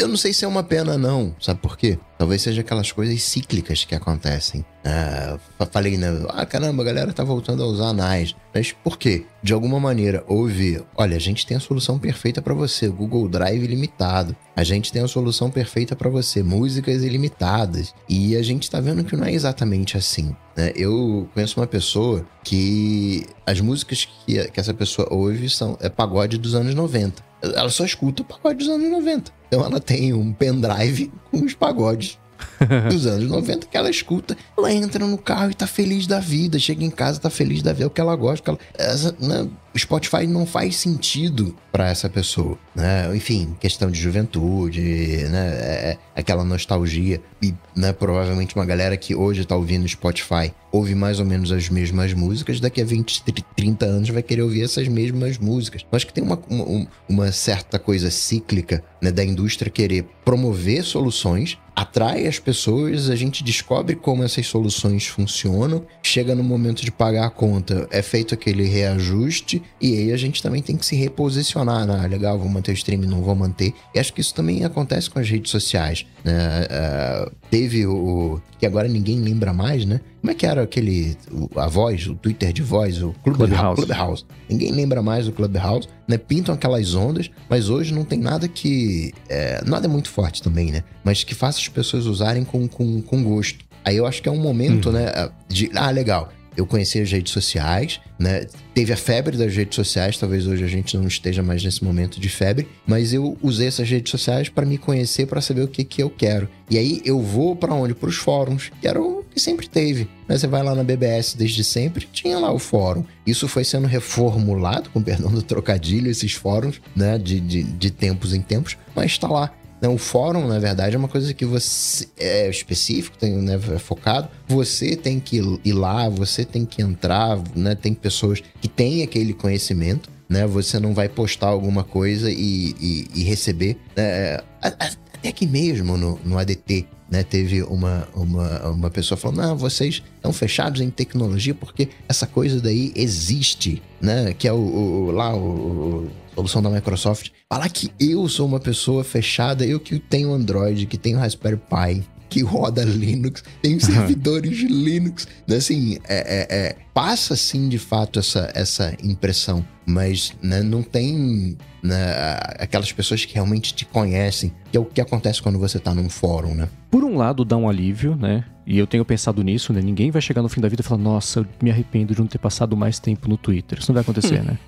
então, é, é bom ter esse tempo livre para outras coisas. Por outro lado, eu acho que todo mundo acaba perdendo é, é, em, em comunidade, né? E daria para fazer um episódio super comprido sobre explorando o que é comunidade, desde religião e igreja até futebol, e é bom fazer parte de uma comunidade. E eu acho, por exemplo, que não estando ativo nem no Twitter, nem no Instagram que seja, na Gigahertz mesmo a gente pode acabar perdendo oportunidades de crescimento. Hum, por outro lado, não é uma coisa mais que vem naturalmente. E quando não vem mais naturalmente, não dura, né? Então eu prefiro concentrar os esforços aqui no que a gente está fazendo e, e deixar para quem está usando as redes sociais de talvez é, se sentir motivado ou motivada a divulgar, mas é, é, muito louco como isso que o Bruno comentou, que é verdade, não vai mais ter nada próximo do que existia antes de um Twitter, porque agora vai ser tudo mais nichado, então toda nova rede vai ter esse boom inicial de todo mundo querendo ficar com o seu nome, construir ali um, um following e começar a postar, gente, biscoito ou bolacha, hein? E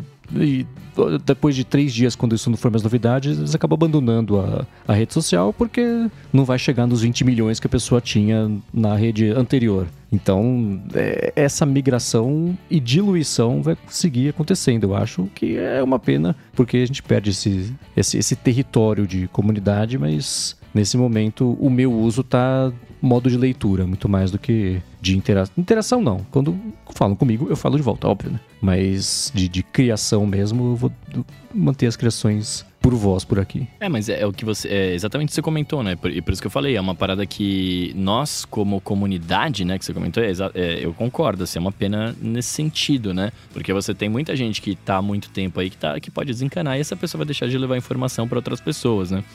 Mas ao mesmo tempo, cara, eu enxergo também muita. Hum, aí vem a minha crítica, um monte de coisa que eu não vou fazer, perder, né, fazer vocês perderem esse tempo aqui, mas é, vem a minha crítica no sentido de, tipo, cara, tudo é muito 100% focado só na, na parada de dinheiro, né? Assim, rede social, para mim, antes era um lance que você criava sua conta para você se manter em contato com pessoas, ponto, acabou. E aí o que vai me broxando por esse valor é que, cara, deixa de ser um lance do tipo assim, ó, porque o que, o que eles alegam para você pagar, né? Assim, ah, não, proteja a sua conta, prove que você, você, seu seguidores, não sei o que. Tá. Tipo, eu entendo, cara. E, e, eu tento ser verificado faz uma cota, né? Mas eu não bato os requisitos que é o número de seguidores, né? Apesar de ter matéria na internet com meu nome, ter um monte de coisa lá, enfim, um monte de jeito de comprovar que eu sou eu, né? É, é mais uma forma da galera ganhar grana e isso, e isso vai me broxando, porque você falar. Ah, eu quero postar e quero fazer um monte de coisa na internet, né? Aí beleza, você vai postando conteúdo, se você não pagar para divulgar, para impulsionar, eles não entregam o seu conteúdo. Aí daqui a pouco se eu não pagar para ser verificado, eu também não vou entregar, porque não vai saber a autenticidade da minha pessoa, se eu sou real, se eu não sou, não sei o quê. Então, tipo, você começa a ser um negócio que você fala, cara, eu sou obrigado a pagar para estar tá nesse negócio, né? E tipo, não era essa a proposta, né, lá no começo. Não foi para isso que eu assinei nos termos e condições, né? E aí isso vai me, me tirando, me deixando chateado assim, saca? E aí eu vou fugindo um pouco delas. Mas é o que eu comentei antes, no meu caso, né? E, e acho que é, é, o que o, o, o, estava comentando de trabalho também, né? Se você não tá, você acaba perdendo. Ao mesmo tempo que se você não tá acreditando, você também não tem a consistência necessária para que você esteja lá, Exato. né? Exato. Mas no meu caso, eu tenho que chegar a algum meio termo né? Porque eu, eu imagino que eu preciso dessa relevância para continuar trabalhando, né? Então, sei lá. E partindo pros alôs ADTs, se você não sabe como mandar um alô ADT né, nesse tempo de redes sociais, você faz o seguinte: você abre seu navegador, gigahertz.fm barra feedback e manda o seu alô ADT. E já que a gente está né, citando essas, esses ciclos, né? Esses vai e vem, né? Dois, duas voltas aqui de alguma maneira, ou dois inícios de alguma maneira. O Felipe e o Daniel Carvalho, né? O Felipe diz que ele é ouvinte assíduo do ADT há anos, mas só recentemente pegou um iPhone 13, né? o primeiro Apple dele. Ó, que sensação boa, né? Lembro do, do meu primeiro Apple. E por isso ele tá aceitando dicas e sugestões de aplicativos, atalhos, focos, né? Tá naquela na, na, na, naquela fome de, de conhecimento. Né? Ele já adianta né, que em menos de uma semana de uso, está adorando e explorando bastante. Uma questão específica né, é aplicativo de receita e café. Aí é, né, sentir o cheiro do mês, hein? E o Daniel Carvalho falando que é um, também um marinheiro de primeira viagem em iPhone e queria dicas e também, se possível, mostrar como estão as homes atuais nossas. Muito bem, ó. Eu, eu quero dizer pro Felipe que eu fico muito feliz que ele tenha adentrado no mundo da maçã, apesar de ser um mundo caro, mas, né, para mim funciona muito legal, então parabéns por ter colado aí com nós. Meu primeiro é, device da Apple foi o Apple. O Apple. Como é que chamava? O iPod Shuffle que eu ganhei no palito. Depois eu comprei o, o iPod Touch lá, enfim, foram meus primeiros. É, e cara, se eu puder te recomendar alguma coisa assim de atalhos, eu tenho usado muitos atalhos é, quando eu acordo, assim. Eu tenho, eu tenho dois que são muito bons que eu vou, vou dar pro. Eu, mando, eu compartilho com pra ele pôr na descrição. Um deles é bem básico, é o meu aplicativo, é o meu atalho de tocar meu, minha rotina de podcasts da manhã. Então eu acordo, dou play, enquanto eu tô tomando café, dou play em podcast de notícia e tal, fico ouvindo. E o outro que eu faço logo na sequência é um que ele busca todas as minhas. É, que eu peguei esse, esse eu peguei de um, de um canal que eu, que eu vejo no, no, nos YouTubes da vida. É, que ele me mostra todos os eventos que eu tenho na agenda, me mostra como é que vai estar o dia hoje, se vai estar quente, se vai estar frio, enfim, ele traz informações úteis assim. E aí eu vou compartilhar se você tem interesse nos atalhos, são coisas bem legais, cara, de, de você ter. E aí tem uns de zoeira, etc, mas aí, enfim. Eu vou falar o seguinte aqui, né? É, é, legal essa fome, mas são 15 anos, né? Não dá para resumir 15 anos de, de. Você vai desenvolvendo o teu jeito, né, de, de funcionar. Mas uma dica que eu vou passar, e talvez ela não se aplique muito para você, né, que tá como um marinheiro de primeira viagem, ou talvez sim, porque você vai começar a sair instalando aplicativos, aplicativos iguais e de mesma área. Uma coisa que eu uso para me organizar nesses aplicativos todos é fazer o seguinte: eu agrupo os aplicativos por categoria, por linha. Em cada linha da minha home é uma categoria. Da seguinte maneira: é uma pasta, a primeira, o, o primeiro ícone, os outros três são os, os aplicativos que eu mais uso daquela categoria. E né, fica ali alinhado, né, a pasta fica na direita, quer dizer, a pasta fica na esquerda, porque o meu polegar, né, que eu mais uso, é na direita, então são os três aplicativos mais rápidos. Isso me dá uma. uma uh, o melhor jeito que eu consegui organizar as coisas, sem ser aquela bagunça né, do, do, da gaveta de aplicativos que fica tudo lá escondido, você não, não tem muita, muita gerência. E assim, dessa maneira, né, você pode ter vários aplicativos, eu né, tenho ali os utilitários. Quais são os três mais que eu uso? Eu coloco eles do, do lado, me dá uma paz de ver as coisas assim, mas na primeira e segunda página eu costumo deixar os aplicativos que eu mais uso em geral e da terceira em diante eu tenho organizado assim para me dar paz, né, para não ficar muito muita coisa perdida. É, para mim, é, dica de, de atalho é sempre complicada, porque cada um vai ter o seu uso, o seu contexto. Então a dica que eu vou dar é: fica de olho em tudo que você faz de forma repetitiva e fuçando nos atalhos, ver o que você pode eliminar ligando as automações. A gente já, acho que historicamente falou bastante sobre um ou outro método, mas no fim das contas é isso. É muito pessoal, vale muito de. varia muito entre cada pessoa. Para dica de aplicativo de café, eu vou deixar a dica do Aeromatic, que é um aplicativo do Aeropress. Então tem receitas que envolvem você ter o Aeropress para fazer, mas ainda assim dá para aprender uma coisinha ou outra talvez não tendo o Aeropress, tem uns conceitos ali que rola para você é, poder aprender. E eu vou fazer o seguinte: eu vou deixar aqui na descrição do episódio o, o link, na verdade, de, das homes aqui de todo mundo, o que o Coca, o Bruno, até o Rambo quiserem compartilhar, é, para dar uma inspirada. É engraçado porque, para variar, né? O meu uso é bem diferente, por exemplo, do que esse que o Coca comentou, porque eu tenho a home e só no iOS. A segunda tela já é a App Library que eu nunca uso porque eu tenho quatro aplicativos que eu uso com frequência, que são o Ivory, o iMessage, o Safari e o Overcast. Aí na minha home tem os widgets de calendário, do Reminders e do Timery. Eu estava usando foco, que ligava e desligava no horário, dependendo do meu contexto tal. Parei com tudo isso, eu deixo no foco de trabalho o tempo inteiro e consigo desligar a cabeça sem ter que trocar o wallpaper do iPhone. Né? Eu percebi que não fazia tanta diferença assim.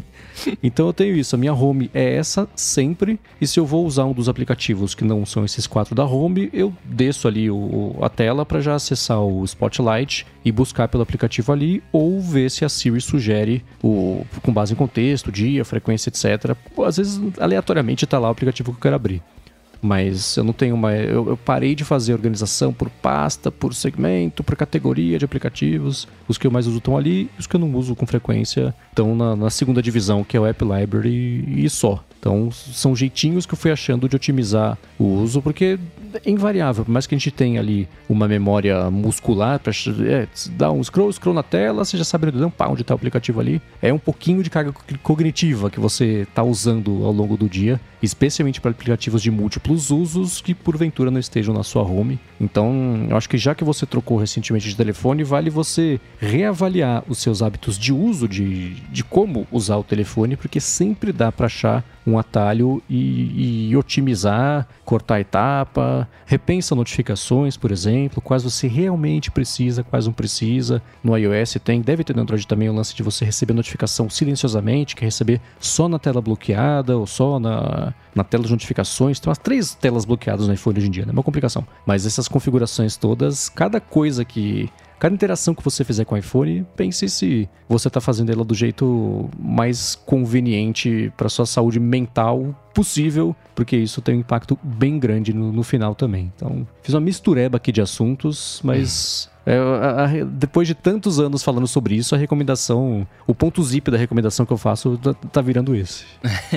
e, e, se eu puder te falar um negócio, né, para vocês dois, né, pro Daniel e pro Felipe, é, que eu gostaria que tivesse me falado quando eu comecei a entrar no mundo da maçã, que eu não sabia muito como funcionava, que eu só fui aprender quando vi os caras falando aqui, que é de fato, é, cara, começa a usar o Spotlight legal, assim, porque o Spotlight, ele além de buscar aplicativo, ele pode responder coisa que você perguntaria no Google, tipo fazer conta, é, conversão, Conversão. de metro, sabe assim? É, cara, são coisas muito legais que você tem, tipo, a dois toques, sabe? Então, é, eu, eu não usava, comecei, aí os caras falaram aqui, comecei a me forçar a usar e hoje eu só uso Spotlight. Tanto que eu, eu tô que nem o Mendes, assim, eu, eu parei de fazer microgerenciamento de, de aplicativo, né? Então que tá tudo lá na, nas categorias que ele já coloca no, no App Library. E eu tenho uma tela, que é onde tem os, os aplicativos que eu mais uso e os atalhos que eu mais quero. Os atalhos não, os widgets que eu, que eu mais, mais me importo. E aí tem uma segunda tela que tem uma zoeira com o brother, né? Que não tem nada a ver com, com nada da vida, mas eu só tenho essa tela pra zoar esse meu amigo. De resto, também teria uma tela só, saca? Então, é, é isso, assim, foca, aprende a usar o Spotlight com. Né, aprende a colocar ele na sua rotina que você vê que é muito bom, cara. Excelente. Agradecer aos patrocinadores desse episódio, Pillow e Firmou Consultoria, aos apoios dos adetentes que nos apoiam lá em apoia.se barra área de transferência e picpay.me barra área de transferência. Agradecer, sim, claro, ao Edu permite que toda essa mágica aconteça. Para falar comigo, vocês sabem, agora pode clicar lá no, no, no rodapé do, do Pocket Cash, da Gigahertz, que não vai para o meu primo empreendedor. Manda uma DM que a gente e a gente interage. E para falar com os senhores. Eu falei que eu tava off, né? Que eu tô usando pouco, mas vem falar comigo que eu tô voltando aos poucos. Semana já postei, pretendo voltar a fazer meus stories, boladões editados e é isso. Mas é lá em arroba Bruno Casemiro no Instagram e no Threads, que nós está lá. Eu sou MVC Mendes nas redes todas que comentei que eu estou. Então, MVC Mendes por lá. Apresento aqui na Gigahertz o A Fonte toda segunda-feira e a área de trabalho toda quarta-feira. Apresento o Hipsters Fora de Controle para a Lura toda sexta-feira e todo sábado escrevo para o Mac Magazine. O Rambo deixou as redes sociais né, no momento que ele saiu. Guilherme Rambo 2 no Instagram, não tem como esquecer, né? É 2 no, no Instagram. No social é o Underline Inside. Underline Inside, isso aí. Arroba Underline Inside. Tudo dito e posto. A gente volta semana que vem. Tchau, tchau. Valeu. Falou.